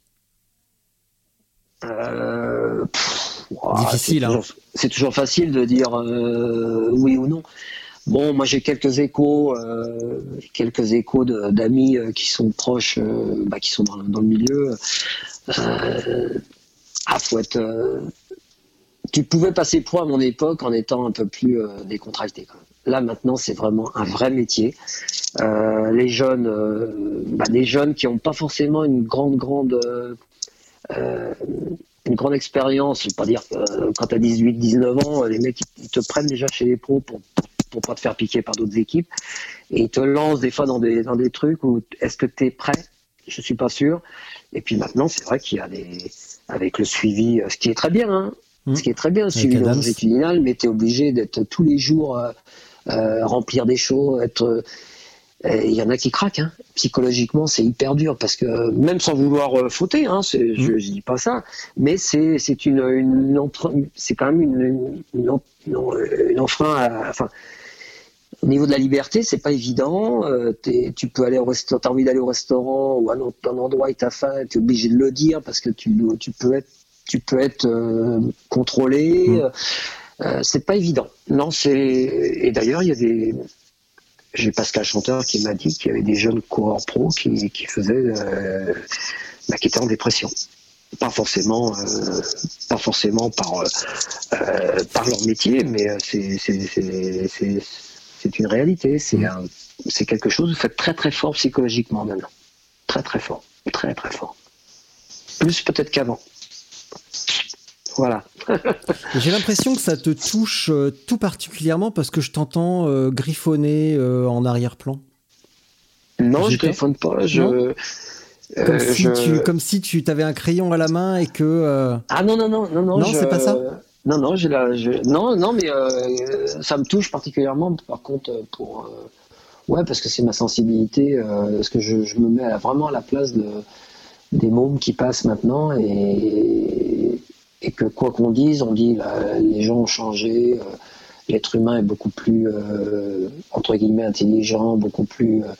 euh, compréhensive, mais non, c'est encore chacun pour soi et c'est très dur, quoi. C'est euh, la réalité, c'est que t'as pas le droit d'être malade, t'as pas le droit de, si tu loupes 5-6 mois de course parce que tu as été blessé, tu as chuté, euh, les contrats sont de deux ans, mais euh, avec ce qui arrive en ce moment, surtout avec le conf, bah, il y a beaucoup de gens qui, beaucoup de coureurs qui n'ont pas vraiment montré ce qu'ils savaient faire. Euh, Mm. euh, c'est pas facile, hein. C'est pas facile. Voilà. Dis-moi, pourquoi tu as autant de, de personnes de- d'âges différents, de, de genres différents et de pratiques différentes qui viennent euh, soit faire un baptême de piste, Mhm. soit pratiquer régulièrement sur la piste? Bah, parce que c'est euh, encore euh, c'est encore une discipline où tu éprouves encore des sensations, des sensations un petit peu, ça peut être de peur. Euh, je vois des anciens qui encore qui même à l'entraînement bah, se massent un peu, ont tout à fait les, les gestes euh, comme s'ils allaient courir. C'est très, c'est très très marrant. Ils se, ils se préparent comme s'ils rentraient. C'est un peu une, une arène. Hein. C'est, tu rentres dans l'arène et tu, tu, tu, bah tu, moi j'ai fait quelques, enfin, j'ai fait un peu de théâtre. J'ai fait, et bah c'est ça, le rideau se lève et hop, tu te lances dans le. Euh, on est tous un peu comédiens quand même. Hein. L'être humain est, je vais pas dire artiste, mais oui, suis artiste dans, dans, dans sa façon peut-être de, de, de, se comporter. Et il y a encore ce côté-là sur la piste. Toi, ce côté un peu lumière. T'es, t'as les quand ils arrivent, bah, le vélodrome est un peu éteint. Donc moi, je demande à la sécurité euh, bonjour, euh, est-ce que vous pouvez m'ouvrir la lumière, Jean-François? Oui, d'accord. Et donc, les projecteurs, et tu rentres en piste. C'est très, mmh. très bizarre, mais même euh, pour, pour un entraîneur, toi, mais c'est ce côté un petit peu euh, que tu n'as pas sur la route, où tu t'en vas sur la route, bon, bah, t'es. Là, tu as l'impression que tu as quand même encore des gens dans les, dans les tribunes, toi, même si elles sont vides, mais tu, même, même la façon dont, dont, dont le, la piste elle est, elle est disposée, c'est-à-dire que tu as l'anneau, tu as les tribunes, tu es toujours un petit peu en représentation. Quoi. C'est, euh, bah, surtout qu'il y a toujours quelqu'un qui nous regarde. Finalement, si moi je viens, tu auras toujours un œil. Euh, voilà. Et puis, euh, on sent qu'on est toujours entre guillemets épiés. En tout cas, observer, observer plutôt. et puis, tu prends, tu prends des, bah, tu sais que ça te fait du bien parce que d'abord tu travailles ton physique, c'est sûr, mais ça te fait du bien aussi euh, parce que tu éprouves des sensations quand tu fais des relais, tu montes au virage, tu redescends, tu, ce, ce, bah, ce voilà, ce pignon fixe qui tourne, tes roues, le bruit, le son, l'odeur, l'odeur du bois, mm. c'est c'est des choses que un néophyte, euh, moi il y en a plein qui m'ont dit ça vaut un, ça vaut un, un saut à l'élastique, ça vaut un un quart d'heure de karting, ça vaut. Euh, d'ailleurs, il y a beaucoup de conventions et beaucoup de, de, boîtes qui viennent. Euh, bon, ils font du badminton, certes, ils font, mais ils vont, ils vont faire, ils vont faire BMX à côté, et puis ils viennent faire la. Euh, ils disent c'est, c'est des sensations fantastiques quoi. Mm. Et puis, puis ils pensaient pas que c'était ça parce qu'il y en a qui disent ouais ça leur fait. Mais quand ils font 10 minutes de vélo, ils sont en transpiration, ils ont le cœur qui, qui bat, ils disent mais c'est vachement physique. Ils sont très étonnés, très très très étonnés. C'est dingue, le vélo, c'est physique, dis donc. C'est dingue comme on a oublié. Tu vois, tout à l'heure, on parlait des musiciens, des lanceurs. Quand on les regarde, on a l'impression que c'est facile. Mais quand on regarde un coureur bah, du Tour rouler, on a l'impression que c'est facile. Les gens, ils disent, oh, c'est facile, il roule à 50 à l'heure. C'est des heures de travail, bien sûr. C'est des heures de travail. Et avec sourire, quand ils voient au piano euh, une, une, grande, une, grande, une grande artiste ou un grand artiste qui joue, euh, et qui joue du classique et tout, tu dis, Ouais. Ouais, bah ok, t'appuies sur des, beau, mais c'est bon. T'appuies sur des touches, quoi. Mais quand tu, quand tu, quand tu commences à, vouloir le faire, et puis que t'as mal partout, t'as mal aux épaules, t'as mal aux doigts, bah... tu, tu sens trois notes qui sont fausses, enfin, c'est impressionnant, quoi. Et encore, ça va, le piano. Le piano, le piano ça va encore. Mais je me souviens d'une fois un barbecue à la, à la, alors violon, bah, c'est horrible quand tu veux, quand tu veux faire mal à tes voisins, tu joues du ah violon. je me souviens d'un barbecue à la maison. On avait, euh, bah, j'avais sorti ma batterie avec des potes musiciens et puis il y avait un mec un peu grande gueule. Ouais, ouais, pas de problème. Il s'agit juste de taper. Il s'est mis derrière la mienne et trois minutes après, il est reparti. Il m'a dit putain, j'avais l'impression d'être handicapé moteur. Bah ouais, bah ouais coordination des gestes. Ah, c'est l'horreur. le rythme, le rythme aussi, c'est pas. Mais c'est pas, pas le plus dur le rythme, on l'a tous le rythme. il y a, y a ah, quelques gens qui sont handicapés rythmiques quand même. Mais ça, le rythme, c'est pas le problème, mais la coordination, c'est l'horreur. Coordination, mais c'est vrai que sur le vélo, c'est un peu ça aussi. Hein, mm. euh, avoir le rythme qu'il a, mais le tempo. Et combien de fois, là, au niveau des débutants ou même des, euh, même des, euh, des confirmés, hein, euh, je suis toujours en train de les reprendre sur, sur le tenir l'allure. Toi, mm. par exemple, la piste, ça t'apprend à tenir l'allure. Euh, dès que le gars te donne le relais, euh, bah, tu le vois sur la route dans les clubs, les mecs mm. ils, savent, ils savent pas doser, c'est-à-dire qu'ils accélèrent dès que le gars te donne le relais. Alors que, et sur la piste, t'apprends, mais, mais c'est pas évident parce que euh, tenir une allure, c'est pour ça que je l'ai fait, je l'ai, fait rouler au chrono. À chaque tour, il faut qu'il passe deux coups de sifflet. Et, là, je leur, je leur apprends le train. Et ils disent, mais c'est vrai, mais un débutant, ils savent pas. Ils, savent pas coller. D'ailleurs, ils sont à deux mètres des roues. Et c'est ça, toi, le, zigzag après le, bâtiment, après le, pardon, après le baptême, c'est vraiment la chose qu'on leur apprend, c'est coller les roues, euh, apprendre à tenir un train, pas d'accélération, et, surtout à, garder, à garder une, une, énergie qui te, va te permettre, en faisant des relais, bah, de tenir près de. Parce qu'au bout de 10 minutes, dans, le baptême, si on les laisse rouler, après, tu verras, si tu viens faire le baptême, les 10 dernières minutes, ils roulent libre. Bah, ils sont défoncés, ils sont cuits au bout de 10 minutes. Et nous, je leur dis, vous voyez, c'est là que ça. Euh, bon, baptême, on leur fait très vite monter balustrade, donc c'est vrai que c'est physiologiquement c'est un peu plus dur. Nous on prend au moins 20 minutes chez les, chez, après chez les abonnés, chez les confirmés, pour monter au balustrade ou, ou, faire des exercices. Donc on leur apprend à s'échauffer. Mais en baptême, on veut tout, on veut leur montrer tout d'un coup. Donc c'est vrai que c'est, ils montent, en, ils montent au, au, niveau cardiaque, ils montent très vite. Mmh. Mais euh, les, les débutants, euh, les gens du baptême, quand ils finissent, on, leur dit, vous savez, c'est une heure, donc vous faites, les créneaux, c'est une heure, on fait 20 minutes d'échauffement, avant 20 minutes, bah oui, puis après on travaille des exercices. on doit être essoufflé. Je dis, maintenant, c'est une question après d'habitude et de savoir, savoir, euh, bah, savoir s'échauffer. Après, sur la route, ça vous aide parce que vous ne partez pas comme des fous, euh, comme à Longchamp. Et moi, les gars, ils arrivent, boum, ils partent toujours à 60 à l'heure. Et puis, c'est comme ça qu'ils ont des problèmes, quoi. Et ouais. Eh, dis-moi, euh, bah, finalement, ça rejoint un petit peu ce que je te disais tout à l'heure sur la gestion d'efforts, parce que ça oblige à, euh, bah, pas accélérer ou décélérer comme une bourrique avec un dérailleur. Mmh. Ça oblige vraiment à tenir un tempo. Euh, bah, finalement, ça apprend, voilà. Ça apprend, ça apprend, aux coureurs. Je leur dis bon, maintenant en plus c'est plus facile parce qu'ils ont, ils ont des, bah, avec avec Garmin et tout, ils ont des fréquences de pédale là, ils ont le la puissance aussi euh, par tour de pédale. Hmm. Donc c'est plus facile pour eux. Mais je leur dis essayez de retirer tout ça et d'essayer d'apprendre à, comprendre votre, hmm. votre façon de pédaler et surtout ressentir les choses, ouais. Et votre rythme. Hmm. Et c'est facile sur la piste, c'est la meilleure solution parce que tu sais qu'il euh, y a des gens, moi je leur dis vous tournez en, en 22 secondes autour, les mecs sont à 22, 22, 22 et ils changent pas. Par contre, il y en a, c'est 24, 21, euh, enfin, ils savent pas. Ils savent pas parce qu'ils n'ont pas l'habitude de, de, de, garder un train.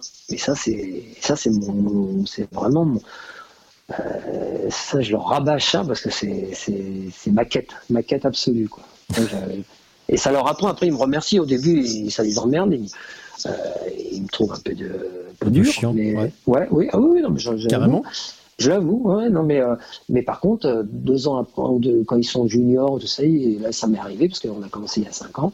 J'en ai là qui viennent me revoir, ils me disent euh, C'est fou, Jean-François, comme vous aviez raison, parce que bah, sur la route, je, me rends compte, mon entraîneur me le dit, tu as vraiment une bonne base. Et, ils se disent ah, bah, Tiens, la base, c'est peut-être quelqu'un qui me l'a donnée.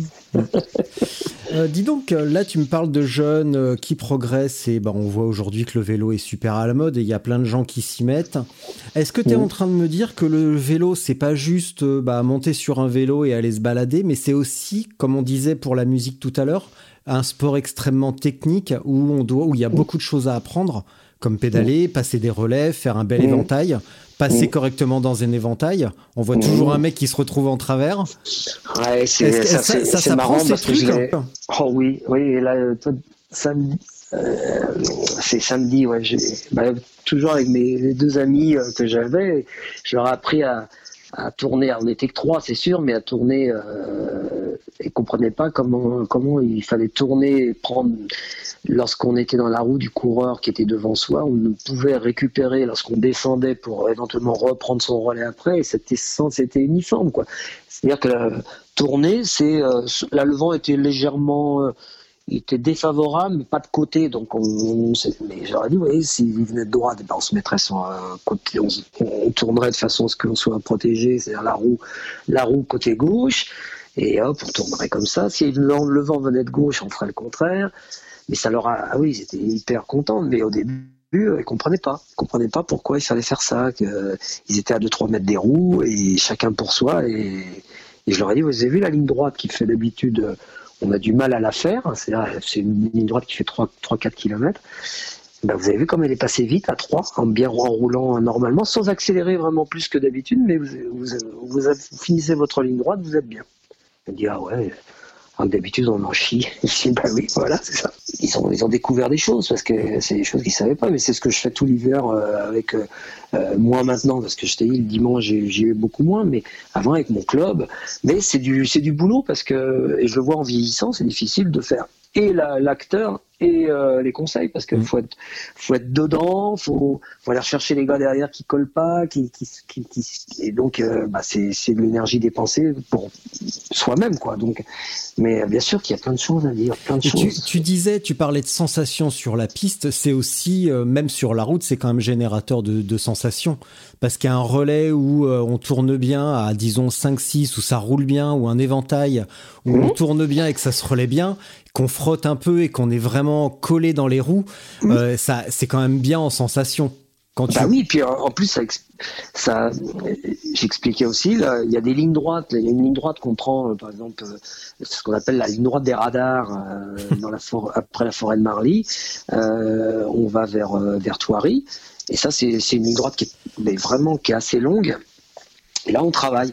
Mm. Et, je leur- et cette ligne droite, si tu la fais toute seule, elle dure, elle est interminable. Si tu la fais bien, en- bien en- sans, sans dépenser plus d'énergie, hein, mais en roulant normalement, en Mm. groupe, tu la vois pas passer. Je leur dis, voyez, ça, c'est, vous avez, vous avez dépensé beaucoup moins d'énergie, vous êtes organisé et vous avez vu comment vous vous êtes passé et, et vous pouvez envisager après de faire peut-être 30 bandes de plus parce que vous avez, vous avez pas souffert dans cette ligne droite. Alors que d'habitude, c'est, c'est, cet- cet endroit- c'est à cet endroit-là que il y en a qui disent, oh là, ça va être dur l'entraînement. Parce que vous en chiez bêtement. Ouais. Et en plus, ça fait un truc avec lequel on qu'on partage avec les autres gars ou les autres filles, enfin les autres avec qui on roule. Et ça fait, ça fait des bons souvenirs et on en rigole après. Tu te Ben, souviens c'est ce ce qu'on appelle, c'est ce qu'on appelle le club. Ouais. Tu sais, on a tous ces souvenirs là où on a des Bah trucs où on a roulé ensemble. Tout à l'heure, on parlait de, de quand je courais. Euh, J'ai des souvenirs. C'est les, les meilleurs souvenirs, c'est euh, c'est euh, les contre-la-montre par équipe où on Oui. roulait vraiment serré.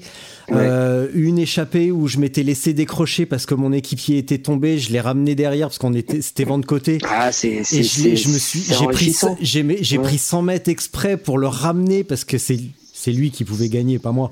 Mm, Et tu vois, c'est, c'est des vrais souvenirs quand même. Et c'est ce, qui, ce que je t'ai- dont je te parlais, c'est ce que c'est ce que je te disais, c'est que quand tu as quand tu as euh, quand tu veux garder ces souvenirs là, tu ne peux pas être vraiment très tu peux pas être égoïste. Alors il y a la et je vais pas dire que pour être un champion, faut être euh, mais un petit peu, c'est-à-dire que Un tu petit peu quand même. oui, bien sûr, mais tu, tu, moi, je- mes meilleurs souvenirs, c'est quand même d'avoir, euh, c'est plus par rapport à une aide que j'ai donnée à des gens ou à ce que j'ai apporté à quelqu'un que des plaisirs personnels. Toi, c'est très très bizarre. C'est mes victoires, bon, je suis content, mais euh, et comme tu as dit tout à l'heure, j'ai beaucoup plus de très bons souvenirs d'avoir sauvé un, un maillot à mon équipe, à mon leader, ou Mm. d'avoir ramené un beau sprint et qu'il ait fran- levé les bras. Euh, non, mais ça, c'est. Mais c'est l'être. Il y en a, c'est, ça va être plus leur, leur, leur plaisir perso, mais. Mais le plaisir perso, tu peux l'avoir aussi par le plaisir interposé mais c'est de, de la, de la personne, ça c'est sûr. Bon, maintenant, on va en parler finalement. Euh, Jean-François Guiborel, qui es-tu Ouais. et qu'as-tu fait à vélo Parce que là, ça fait, ça fait une heure que je ménage le suspense. Alors, Bah, il est. c'est pas un suspense. je suis Alors, maintenant- grand- je suis maintenant, pas tu vas pouvoir- champion, ça tu vas pouvoir lâcher ça le palmarès maintenant. Allez, ça vas-y. Ça m'intéressait personne. Mais si. Allez. Bah moi je suis né, à- je suis né dans, je suis un poulbeau, moi je suis un titi parisien, je suis né dans le 20e euh, en 54, c'est-à-dire que j'ai 66 ans depuis juillet. Et euh, pareil, je les fais pas, comme on dit. Mais, mais là, j'ai pris un bon coup cette année parce que j'ai eu euh, ouais, 2020 pour moi, je m'en rappellerai. Soit ça passe ou ça casse. Mais bon, on va, on va, on va faire tout pour que ça passe.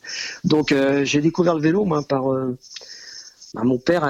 mon père était breton et vivait en Bretagne et il a toujours eu envie que ses fils, que j'ai deux frères, hein, fassent du vélo. Ils en ont fait. Mais bon, malheureusement, ils n'ont pas eu trop, trop de résultats. Et mon père, lui, il ne pouvait pas vraiment, lui, euh, il ressemblait un petit peu à Robic, c'était un tout petit bonhomme. Et en Bretagne, bah, c'était la guerre et il n'avait jamais eu l'occasion d'avoir un vélo de course, il n'a jamais pu faire. Donc il a tout transposé, comme souvent d'ailleurs. Le père euh, transpose un peu tout sur ses fils. Ouais. On devrait faire ce que, ce que lui n'a pas pu faire. Et donc moi je suis arrivé petit minime, euh, enfin j'ai eu la chance aussi de, de rencontrer des gens fantastiques. J'ai toujours eu la chance d'avoir enfin pas toujours mais sou- souvent d'avoir de faire de très belles rencontres euh, qui m'ont vraiment fait progresser euh, dans ma vie d'homme, dans ma vie de sportif. Et euh, j'ai eu la chance de faire donc la CIPAL dès 8-9 ans. 9 ans, je suis, mon père m'a emmené au jeudi populaire. C'était pas les mercredis, puisque jeudi c'était euh, l'époque où on était allé pas à l'école. C'était jeudi. Et donc j'ai eu aussi Michel Scob, qui, m'a, qui a été mon premier professeur. Donc à 9 ans, j'avais un vélo de route, je roulais à la CIPAL. Après j'ai eu mon vélo de piste, voilà, puis minime, cadet, junior. Et puis c'est vrai que j'ai, dans ma famille, j'étais le, le petit qui a gagné la première course. Donc par rapport à mes frères. Euh, j'avais, ma statue, quoi. Non, non, mais, non, mais c'est vrai que j'ai eu la chance de, bon, bah de, ça n'a pas été toujours évident parce que mes premières courses minimes, je, je me faisais lâcher au départ parce que j'encaissais pas les départs et j'étais tout petit, tout mou, mais je tombais sur des gars qui faisaient déjà 1m70, 80, euh, même en minime, 70, ouais, facile. Et donc, euh, je perdais 2-3 minutes, mais je me retrouvais dans un groupe et et mon premier entraîneur, qui était longtemps mon entraîneur d'ailleurs, mon premier entraîneur vrai, véridique, me disait toujours euh, Jean-François, même si tu es loin, si tu es largué, fais toujours le sprint de ton groupe pour apprendre à sprinter. Et donc, euh, je gagnais toujours le sprint de mes des etc. Quoi. Mmh. Quand la banderole était retirée. Et, euh, et ça m'est resté. C'est pour ça peut-être pour ça que je suis devenu. enfin, j'étais bon, j'allais j'étais quelqu'un qui allait assez vite.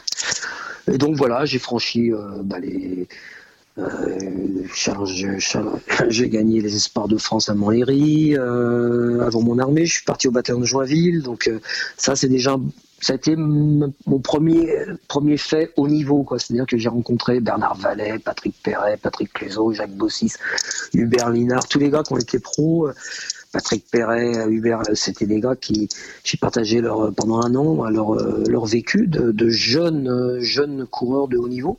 J'étais champion du monde militaire avec euh, en poursuite olympique, donc à Alger, avec euh, Bossis, Zuccarelli et Patrick Cluzot. Mhm. Et euh, après, j'ai continué, euh, j'ai fait deux très belles saisons, 76-77 à la Aubervilliers, où là, j'aurais pu passer pro, comme je te disais tout à l'heure. Ouais. Euh, Paris-Vierzon, j'étais dans les dix premiers de toutes les classiques. Je fais 4 de Paris-Orléans, 8 de Paris-Rouen, Paris-Briard, enfin j'étais toujours là. Et puis, euh, bah, le fait que j'ai voulu euh, penser à ma reconversion, enfin voulu, toujours, euh, on m'aurait dit passe pro, on me l'a dit, mais je te dis, c'était pas très. J'ai hésité. Bon, ben, voilà, je suis pas passé. Et en 79-80, je suis allé donc à la CEV, peut-être un peu tard.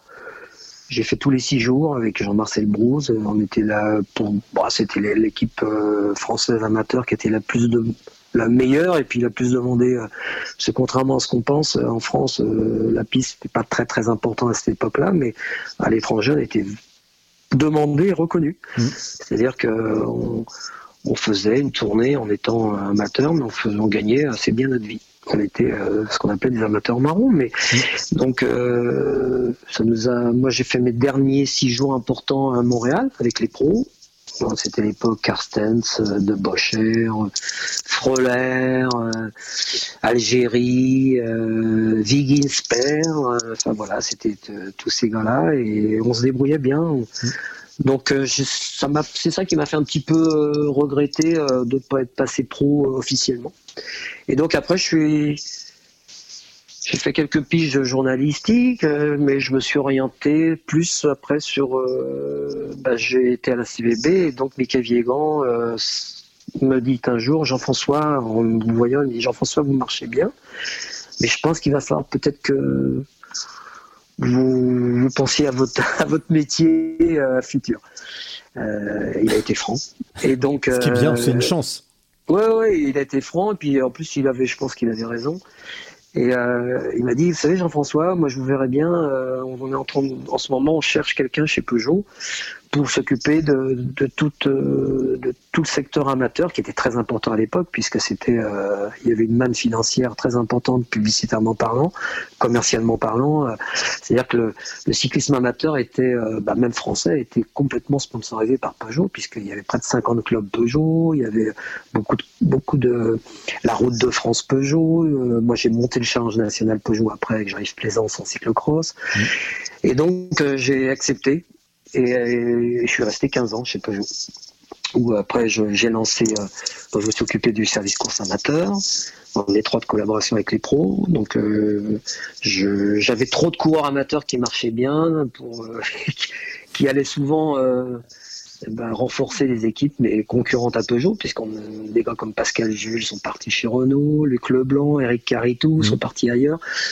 Euh, parce que soit Demeer, Berland ou Le Jeu, bah, ils n'avaient pas forcément toujours euh, possibilité de prendre euh, tous les bons coureurs Peugeot amateurs. Mmh. Et puis il y avait des choix qui n'étaient pas forcément les miens, mais bon, voilà. Et après, je me suis orienté lorsqu'on est devenu Z Peugeot, enfin oui, Z, c'est-à-dire qu'on a, on a arrêté en 86 l'équipe professionnelle à Damier, et on est, on est devenu co-sponsor d'une équipe qui s'appelait Z, mmh.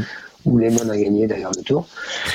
Et je, savais, euh, savais pas que tu étais là-dedans parce que. Ah bah si, moi je suis. Parce que si, moi, quand j'étais petit en minime cadet, euh, tu sais, c'était encore l'époque. Aujourd'hui, on voit, euh, tu sais, les habits sont sombres. Aujourd'hui, Bordeaux, bleu marine, mmh, noir, mmh, sous prétexte mmh. d'élégance.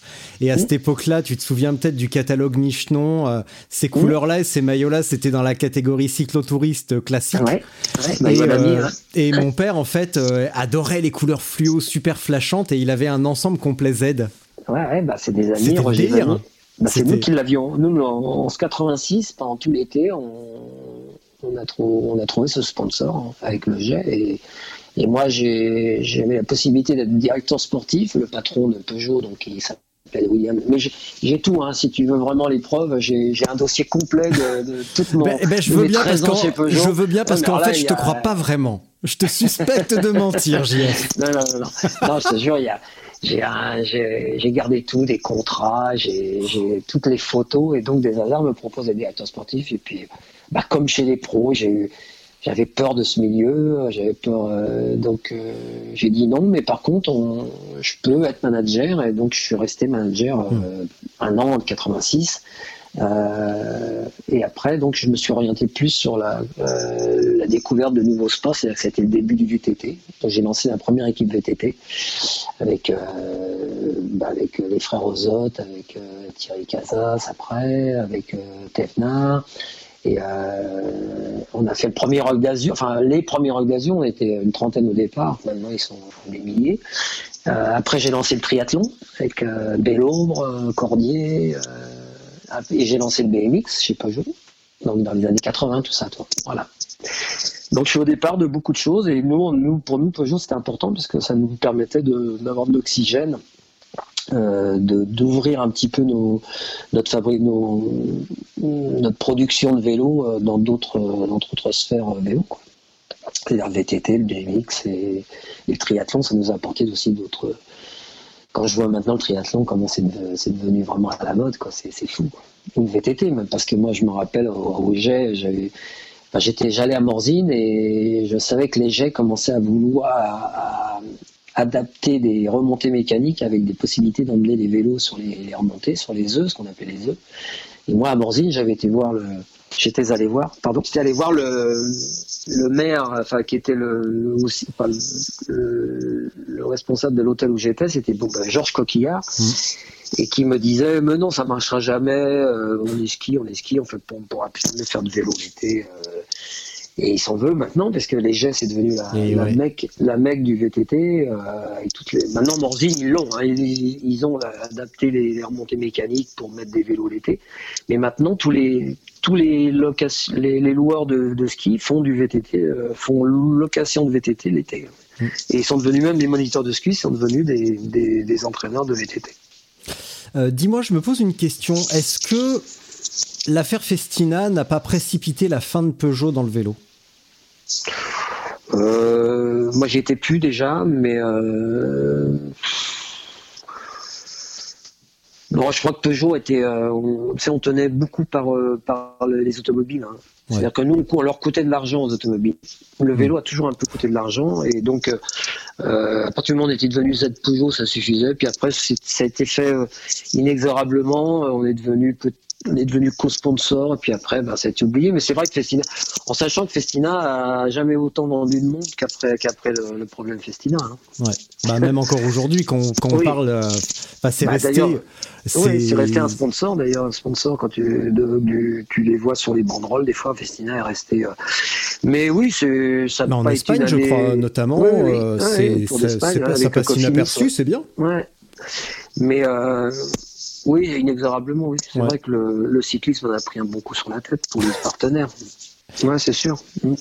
Ouais, bah oui. Bah, toutes les marques n'ont pas réussi à capitaliser, euh, bah, comme Trek par exemple, qui a jamais autant de vendu de vélos sous les Armstrong. Mm. Ça les a catapultés d'une force. Euh, ouais. Et euh, bon, entre guillemets, c'est une belle hypocrisie, parce qu'il y a plein de monde qui a profité de ce qu'il a fait. et il n'y a, que lui qui a trinqué. Donc, mm. Ah, le problème, c'est qu'il euh, a un petit peu récupéré tout ce qu'il avait, enfin, ce côté un peu, euh, tout ce qu'il avait tissé autour de lui, en, mm. un peu d'une façon mafieuse, un peu. carrément.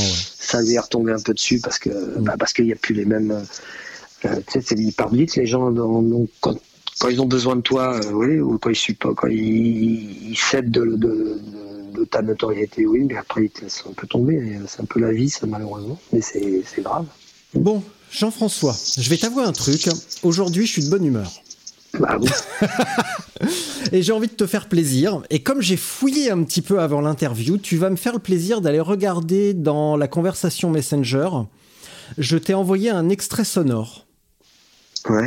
Et tu vas l'écouter et tu vas me dire ce que t'en penses. Maintenant là? Ouais. Michel Audiard, quel est l'événement de ces dernières années qui vous laisse le plus d'espoir? C'est la prolifération des espaces réservés aux cyclistes. Parce que ça, c'est quand même un bon signe. On va nous donner le, polygone de Vincennes va être réservé aux cyclistes. Il y a des allées dans le bois réservées aux cyclistes. Il y a de plus en plus de chemins forestiers, comme il y avait autrefois uniquement réservé aux cavaliers. Maintenant, il y a des, il y a des grands parcours de forêt réservés aux cyclistes. Parce que les cyclistes sont quand même des gens paisibles. C'est pas des paranoïaques. Enfin, les cyclistes, je connais, en tout cas, ne sont pas des paranoïaques. D'ailleurs, il n'y a qu'à voir, un cycliste croise une voiture, le, la voiture klaxonne, le cycliste le gêne, il y a l'hystérie d'un côté et il y a le calme serein de l'autre. Le cycliste peut avoir des fois à l'arrière un geste obscène, mais c'est façon de plaisanter. Que ce soit l'un ou l'autre, c'est une façon de retrouver votre enfance, de toute manière. Ah oui, de toute façon, le vélo, ça c'est, c'est certain, mais ça, j'ai jamais, j'ai jamais trop arrêté. Mais euh, quand vous voyez les gens, il y a quand même une chose bien en ce moment. On retrouve à nouveau dans les forêts, puisque j'habite moi dans un, un dans un coin forêt on voit de plus en plus à nouveau le dimanche des familles sac au dos se balader à l'intérieur de la forêt et non plus en lisière avec la table en formica regarder passer les bagnoles. Ils osent à nouveau rentrer dans la forêt. Alors ça, c'est peut-être un bon signe. Allô Jean-François? Oui. Alors Oui, Audiard, oui. Oui, bien sûr. C'est... C'est mon... Ouais, c'est c'est mon, c'est un avec Reggiani, c'est un de ceux que, oui, Audiard, Blondin, Reggiani, c'est Ferrat, c'est mes trois, mes quatre. Ouais, J'aime beaucoup, bien sûr. Ça te fait plaisir ou pas?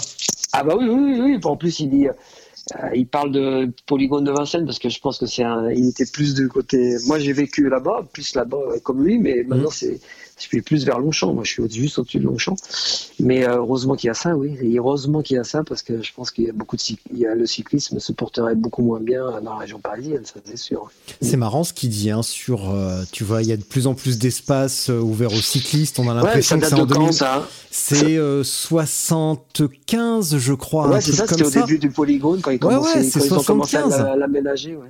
Et c'est marrant, tu vois, parce qu'il dit ouais. En plus, avec toi, je vais, je vais mal limiter, mais, donc je vais rester avec ma voix. Euh, il y a de plus en plus d'espaces ouverts aux cyclistes. les cyclistes euh, sont cool, les, les automobilistes sont agressifs. T'as l'impression que c'est transposé à 2020.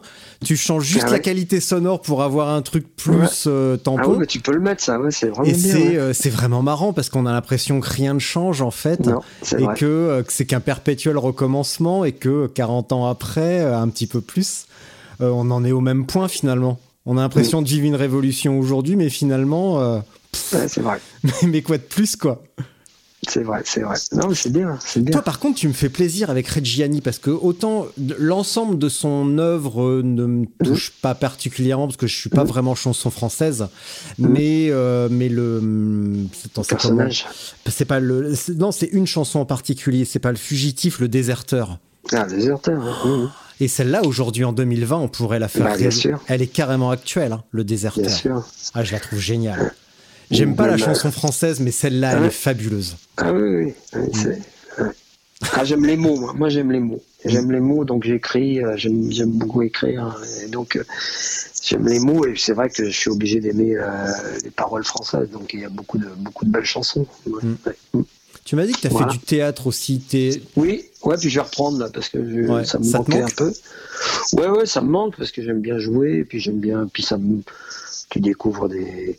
Puis c'est vrai, c'est de monter sur scène et de, de t'exprimer, c'est, ça te permet de, bah, de te, tu es mieux dans ta vie après parce que tu, bah, t'es moins timide, t'es- tu dis, tu t'affirmes, hein, et puis, euh, puis ça te permet de parler, pouvoir parler en parler euh, dans, en public et tout, non, c'est bien. C'est, puis c'est bien d'avoir le track. Ça me rappelle aussi un peu quand, quand avant une course. euh, en plus, moi, j'ai un track. euh, Il y a le track qui immobilise et puis le track qui, le track qui rend bon. Mais euh, moi, des fois, j'ai le, track. et je crois qu'il va me faire euh, du mal parce que j'ai envie de partir, j'ai envie de vomir, pour ainsi dire.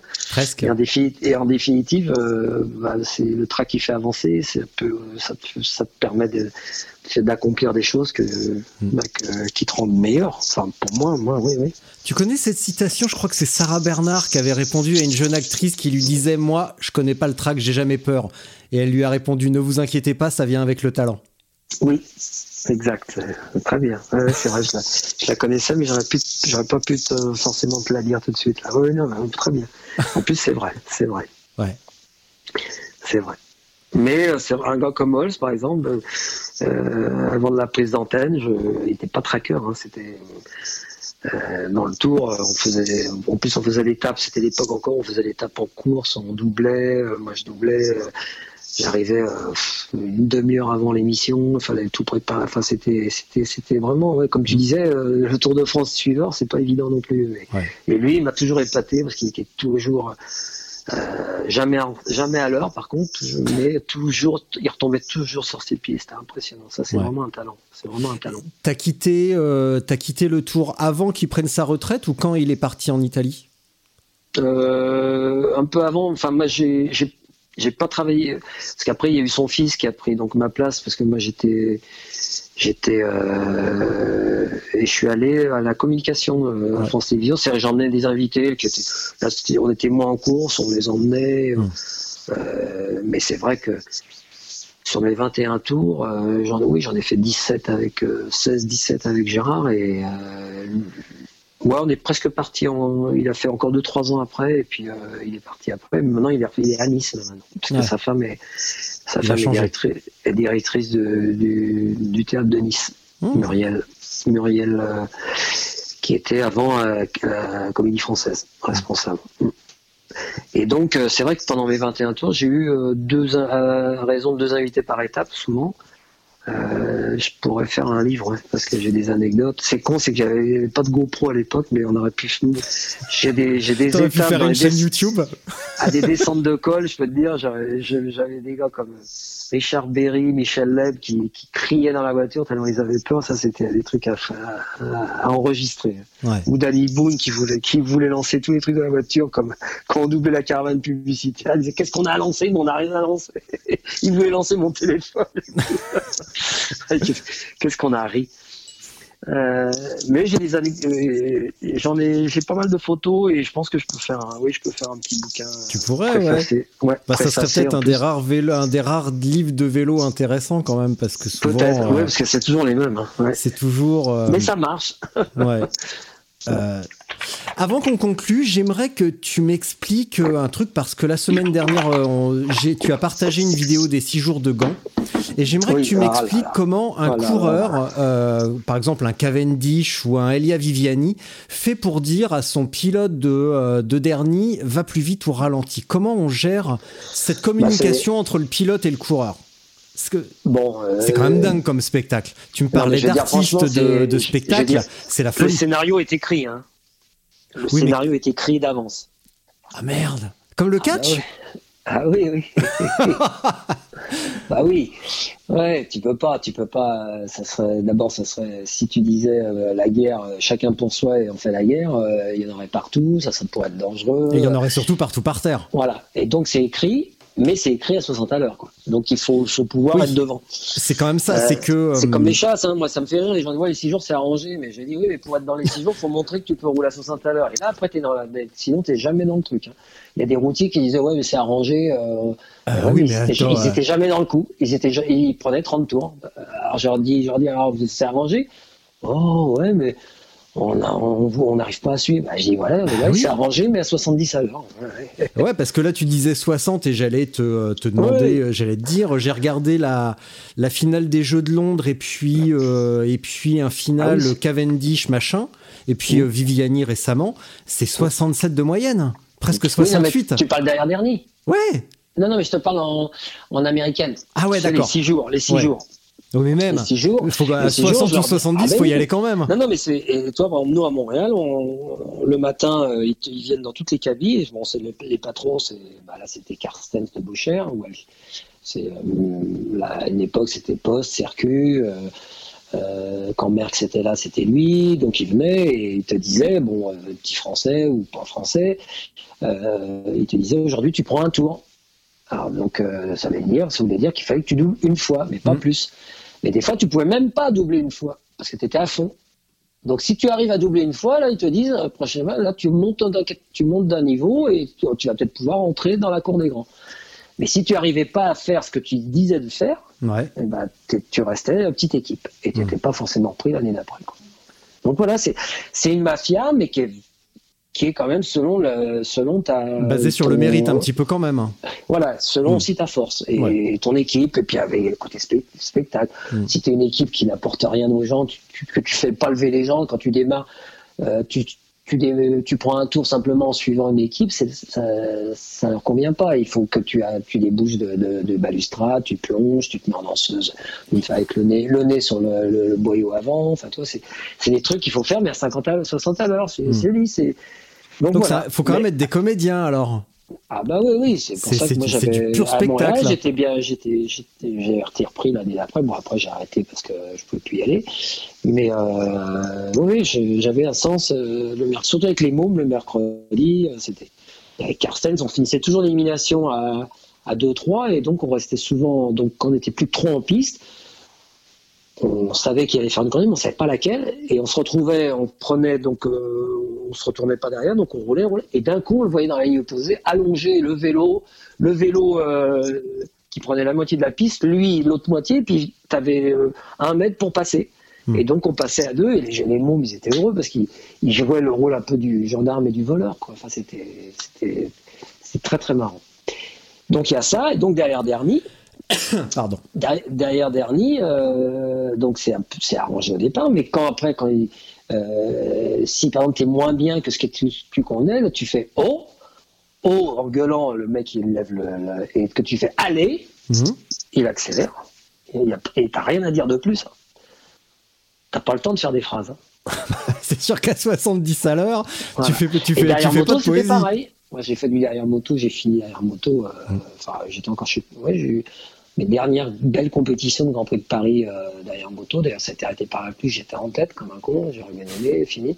Et euh, bah, derrière moto, quand tu quand tu sentais quand tu avais du vent dans du vent dans le dos, euh, t'étais vraiment bien. Tu faisais oh, allez, allez, allez, allez, allez, allez. Et là, il, il en remettait, il en remettait. Mais quand, quand tu sentais que tu décollais, il disait oh, oh, oh Et ça suffit. Et il Mm. comprenait. Parce qu'ils avaient des casques, tu sais, on les avait des casques avec des petites oreilles, des petites, euh, de façon à entendre ta voix. Hmm. De, casques avec des petites. Euh, le vent n'empêche pas de- d'entendre. Ouais. Voilà. Euh, on va finir sur un truc. Il me semble que tu as participé à des épreuves, parce qu'on va essayer quand même, moi aussi, comme, comme Gérard Rolls, je vais essayer de retomber sur mes pattes. Il me Mm. semble que toi aussi, tu as participé à des épreuves sur route euh, plus ou moins longue distance. Ah bah oui, j'ai fait des c'est moi qui lance. J'étais dans le premier Téléthon, j'en ai fait 6. ouais, bah, c'est marrant, c'est l'époque, là, parce que le Téléthon, ouais, c'est la semaine prochaine. tout début janvier. ouais, fin décembre. Et donc, par, bah, on a fait. Le premier, c'était Bordeaux-Paris. Mmh. Après, on a fait Berlin-Paris, on a fait Londres. Alors, Berlin-Paris, c'était. à chaque fois, on, faisait coïncider avec, avec la chute de. Ben, pour Berlin, c'était la chute du mur. Londres-Paris, Londres-Paris, c'était euh, le tunnel. C'est-à-dire mmh. qu'on était les premiers à, prendre le tunnel à vélo. Ouais. Sur la Manche. On a fait le Mont Saint-Michel-Paris. On a fait Albertville-Paris euh, avant les Jeux, mmh. les Jeux d'hiver. Euh, puis voilà, c'est, on en a fait 5 ou 6. Et, et c'était Berlin-Paris 900 bornes. Alors c'était en Allemagne de l'Est avec les trabants, on a l'impression qu'ils étaient mal garés, mais non, ils roulaient. Euh, avec la fumée, euh, la, neige. Euh, Guimard, qui nous disait Vous passerez pas on est Dans le Mont Cassel, je me rappelle, on était rentré par le nord. Et on avait, en pleine nuit, on avait descendu le Mont Cassel, je me rappelle, dans la neige, à vélo c'était des fous, quoi. Mais, c'était, c'était fort. Donc, on a, sûr, on s'arrêtait euh, pour euh, dormir 3-4 heures, mais, mm. euh, mais c'était des grands moments. Et il y avait des gens, des journalistes comme Patrick Chen, Jean Mamère, mm. Henri Sagné, euh, Docone, Toesca, mais ils, ils, pleuraient à la fin, parce que, enfin, même pendant, parce qu'ils en souffraient, mais à la fin, parce qu'ils ils pensaient jamais pouvoir réussir à faire. Et c'est là qu'on dit que l'être humain, il est, il va jamais au-delà de, de, ses, de ses possibilités parce qu'il euh, n'a jamais l'occasion. Mm. Mais il y a des ressources, l'être humain a des ressources. Si tant est, il est, courageux et puis il a envie de le faire. Mm. C'est vrai qu'il y a une époque, il y avait, euh, il y avait une poignée de journalistes vraiment ouais, bah, vélo, euh, C'est moi qui les... Bah, c'est moi qui les, je les avais mis sous un club qui s'appelait, bah, qui était mon club plutôt, qui ouais, c'était plutôt en, noir et jaune, c'est ça? Ouais, jaune et blanc, noir et jaune, et, on, et j'avais, je les avais appelés le, le team plutôt bon. Toi, PUT. Oh, dis donc. C'est plutôt bon. Ah, t'as, loupé une carrière de, de comique, hein. Tu devais bien t'entendre avec Danny Boone, hein. Et donc, euh, ouais, on a eu, bah, bah, c'est pareil, j'ai tout un, j'ai mes, toutes mes mm. photos euh, de l'époque.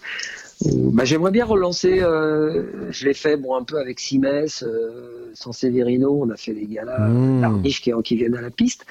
Sani est venu, Hall c'est venu dernièrement, mais euh, c'est vrai que bah, ils ont tous vieilli. Et bah c'est vrai que dans les jeunes, je suis moins proche de. Bon, je sais qu'Arnaud de sa mère, il fait pas mal de vélo, mais je l'ai pas encore chopé pour le, pour le. Bon, Paul Belmondo, il vient. Mais euh, dans les nouveaux, c'est vrai qu'il n'y a pas un mec qui, qui, reprend un petit peu ce que j'ai fait. Euh, Je voulais faire un peu ça, un peu comme les variétés club, tu sais, sur le variété euh, qui fait du foot. Et moi, je, je, faisais ça pour, pour des, des, des, bonnes causes. On avait fait contre le sida, on, avait fait, on faisait Gentleman à Morpa, on avait fait la montée du Ventoux pour toutes les tous les jeudis de l'ascension, on montait le Ventoux. Euh, pour juste après la, tu sais, la, la, catastrophe de Vaison-la-Romaine pour les enfants, les enfants euh, qui, bon, qui étaient euh, bah, qui avaient perdu leurs parents et ou, enfin pour la bonne cause quoi. Et donc mm. c'était c'était toujours des moments où on réunissait, oui, des, des, ce qu'on appelle, j'aime pas trop le terme, mais des VIP et, et bah qui, étaient tous, qui, étaient tous, amoureux du vélo, ça c'est vrai. Et ça permet quand même de donner de la visibilité à une cause et à un événement. Si, si tu m'invites, personne ne hein. viendra. Et il montait le Ventoux et sans bah le vélo électrique n'existait pas. Hein. Parce que maintenant tu en vois qui montent le Ventoux, mais euh, c'est que de, que, de l'électrique. Alors donc, oh, c'est hier, avant-hier, je suis allé faire, euh, faire un petit tour de vélo, mais vraiment, vraiment petit, 20 bornes quoi, comme ça pour euh, balader un peu. Et j'ai été doublé, mais sur le plat, je roulais pas trop mal encore. Hein. J'étais doublé par une, une, un vélo de ville, euh, une femme mais très, très forte, et je te jure, j'ai eu du mal à, revenir dans la roue. Hein. Oh, j'ai dit, j'étais fou. J'ai dit, putain, vélo électrique, c'est impressionnant. Hein. Ah, ça va vite. Hein. C'est ah bah, pas une question de d'effort ou pas, mais c'est plus une question de dangerosité et de contrôler sa vitesse, en fait. Ouais, ouais. Euh, moi, je, vois je suis content que les gens soient sur un vélo, mais quand même. Moi aussi, mais, mais ils te doublent, euh, ils te regardent ah, passer. Il y, a un côté, il y a un côté, tu sais, de dire, ah ouais, ouais, maintenant je peux doubler les coureurs. C'est très marrant. Oh, c'est con. Hein, ça, par contre, ça, par contre, c'est con comme réflexion. hein. Ah oui, pas De la même manière qu'être vexé parce qu'on se fait doubler par un électrique, c'est con parce que au bout d'un moment la batterie, elle, la batterie, elle est sèche quand même. oui. Donc il faut quand même prendre son mal en patience. Tu sais que j'ai fait un épisode avec Sanseverino il y a, bah, il y a un an. Ah bah, tu, c'est un bon pote. Hein. eh, super sympa le gars hein, quand même. Oui, je l'emmène. Bien à- cool. On fait, un, on fait un gentleman tous les ans. euh, bah là, on l'a pas fait parce qu'il a été annulé, mais on fait un gentleman à Sainte-Mère-l'Église. On fait le. C'est mon copain du Gouchet, là, qui, qui, qui, a un, qui avait un magasin là-bas, qui l'a plus maintenant, mais il organise toujours son gentleman et on fait toute la. Tout le parcours du, du premier des, des premiers Américains qui ont, qui ont débarqué. Mhm. Donc on va à Chef du Pont, on passe sur le pont qui a été dé- délivré le premier, et, euh, et c'est un petit gentleman de famille, enfin, c'était vraiment très sympa. Et lui, il vient, voilà, je l'emmène. C'est un bon gars. Ouais, Ah un ouais. bon gars. On avait bien, moi j'avais bien rigolé en tout cas avec lui. Et, ah oui, euh, oui, c'est- il, est- il est très anard, il est, il est, oui, c'est, il habite en plus, il habite à Montreuil, juste à côté où j'allais à l'école, à mon lycée Jean Jaurès, donc Mm. euh, c'est, c'est un, c'est un main coin quoi. Tu dis euh, que je vous invite tous les deux à faire un baptême. eh ben, et de toute façon, tu sais, Jean-François, on va se voir bientôt. N'hésite pas à en faire, euh, faire de la pub parce que Ouais. On vous serez jamais déçus. Vous serez jamais déçus de. Donc t'amènes ton cuissard et tes gants. Enfin, euh, Ouais. Mais sinon euh, prête le casque. Le. Bah, tu- si t'as un casque, Ouais. tu prends ton casque. Mais sinon on est en look. Hein, Ouais. Donc euh, si t'as des, des pédales, si t'as des chaussures avec euh, look, tu fais Non. look. J'ai des Bah, sinon bah, je te les prête. Bah, je te je te prête tes chaussures et Ouais. casque et vélo, bien sûr. D'accord. Mais On tu sais, on avec, euh, avec mon pote, la semaine dernière, on en parlait et on s'est dit qu'on viendrait certainement très régulièrement cet hiver pour travailler notre coup de pédale. Ah d'accord. Bon, Et bah, lui, il a ça. déjà un excellent coup de pédale de crosseur. Et, euh, et d'ailleurs, moi, je vais conclure là-dessus. Autre bienfait, euh, j'ai appris à passer les difficultés en tout terrain en souplesse et à ne plus faire déraper ma roue. Parce qu'avant, je pilonnais à gauche et à droite. Et Mm. maintenant, c'est tel, je, je pédale beaucoup plus en souplesse et je, je passe des trucs euh, Bah, tu maîtrises. Tu maîtrises ton vélo. bah, sans, euh, patiner. Et je passe. Et je passe. Là où avant, Ouais, je posais le pied à terre. Ouais, tu sais, tu sais où donner le, la petite impulsion qui va faire que tu n'as pas besoin de mettre le pied à terre. ouais. Ouais. Bah voilà.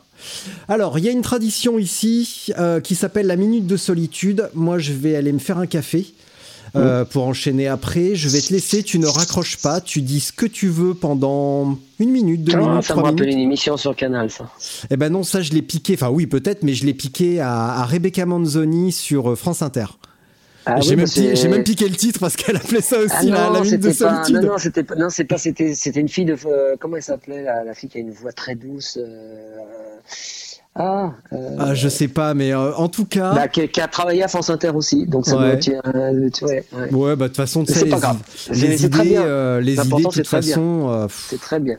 Bah oui, on, on, lui- on, on, on, on dépend, de- on, a copie. toujours besoin de quelqu'un, ouais. on copie les trucs à s'imaginer que j'ai, s'imaginer que j'ai des idées géniales, c'est bien mal me connaître. Donc là, donc là, tu me, tu, Ouais, tu je me te diras laisse. tout ce que. En tout cas, merci, merci et à très très bientôt, Jean-François. Merci. À Salut. bientôt. Au revoir.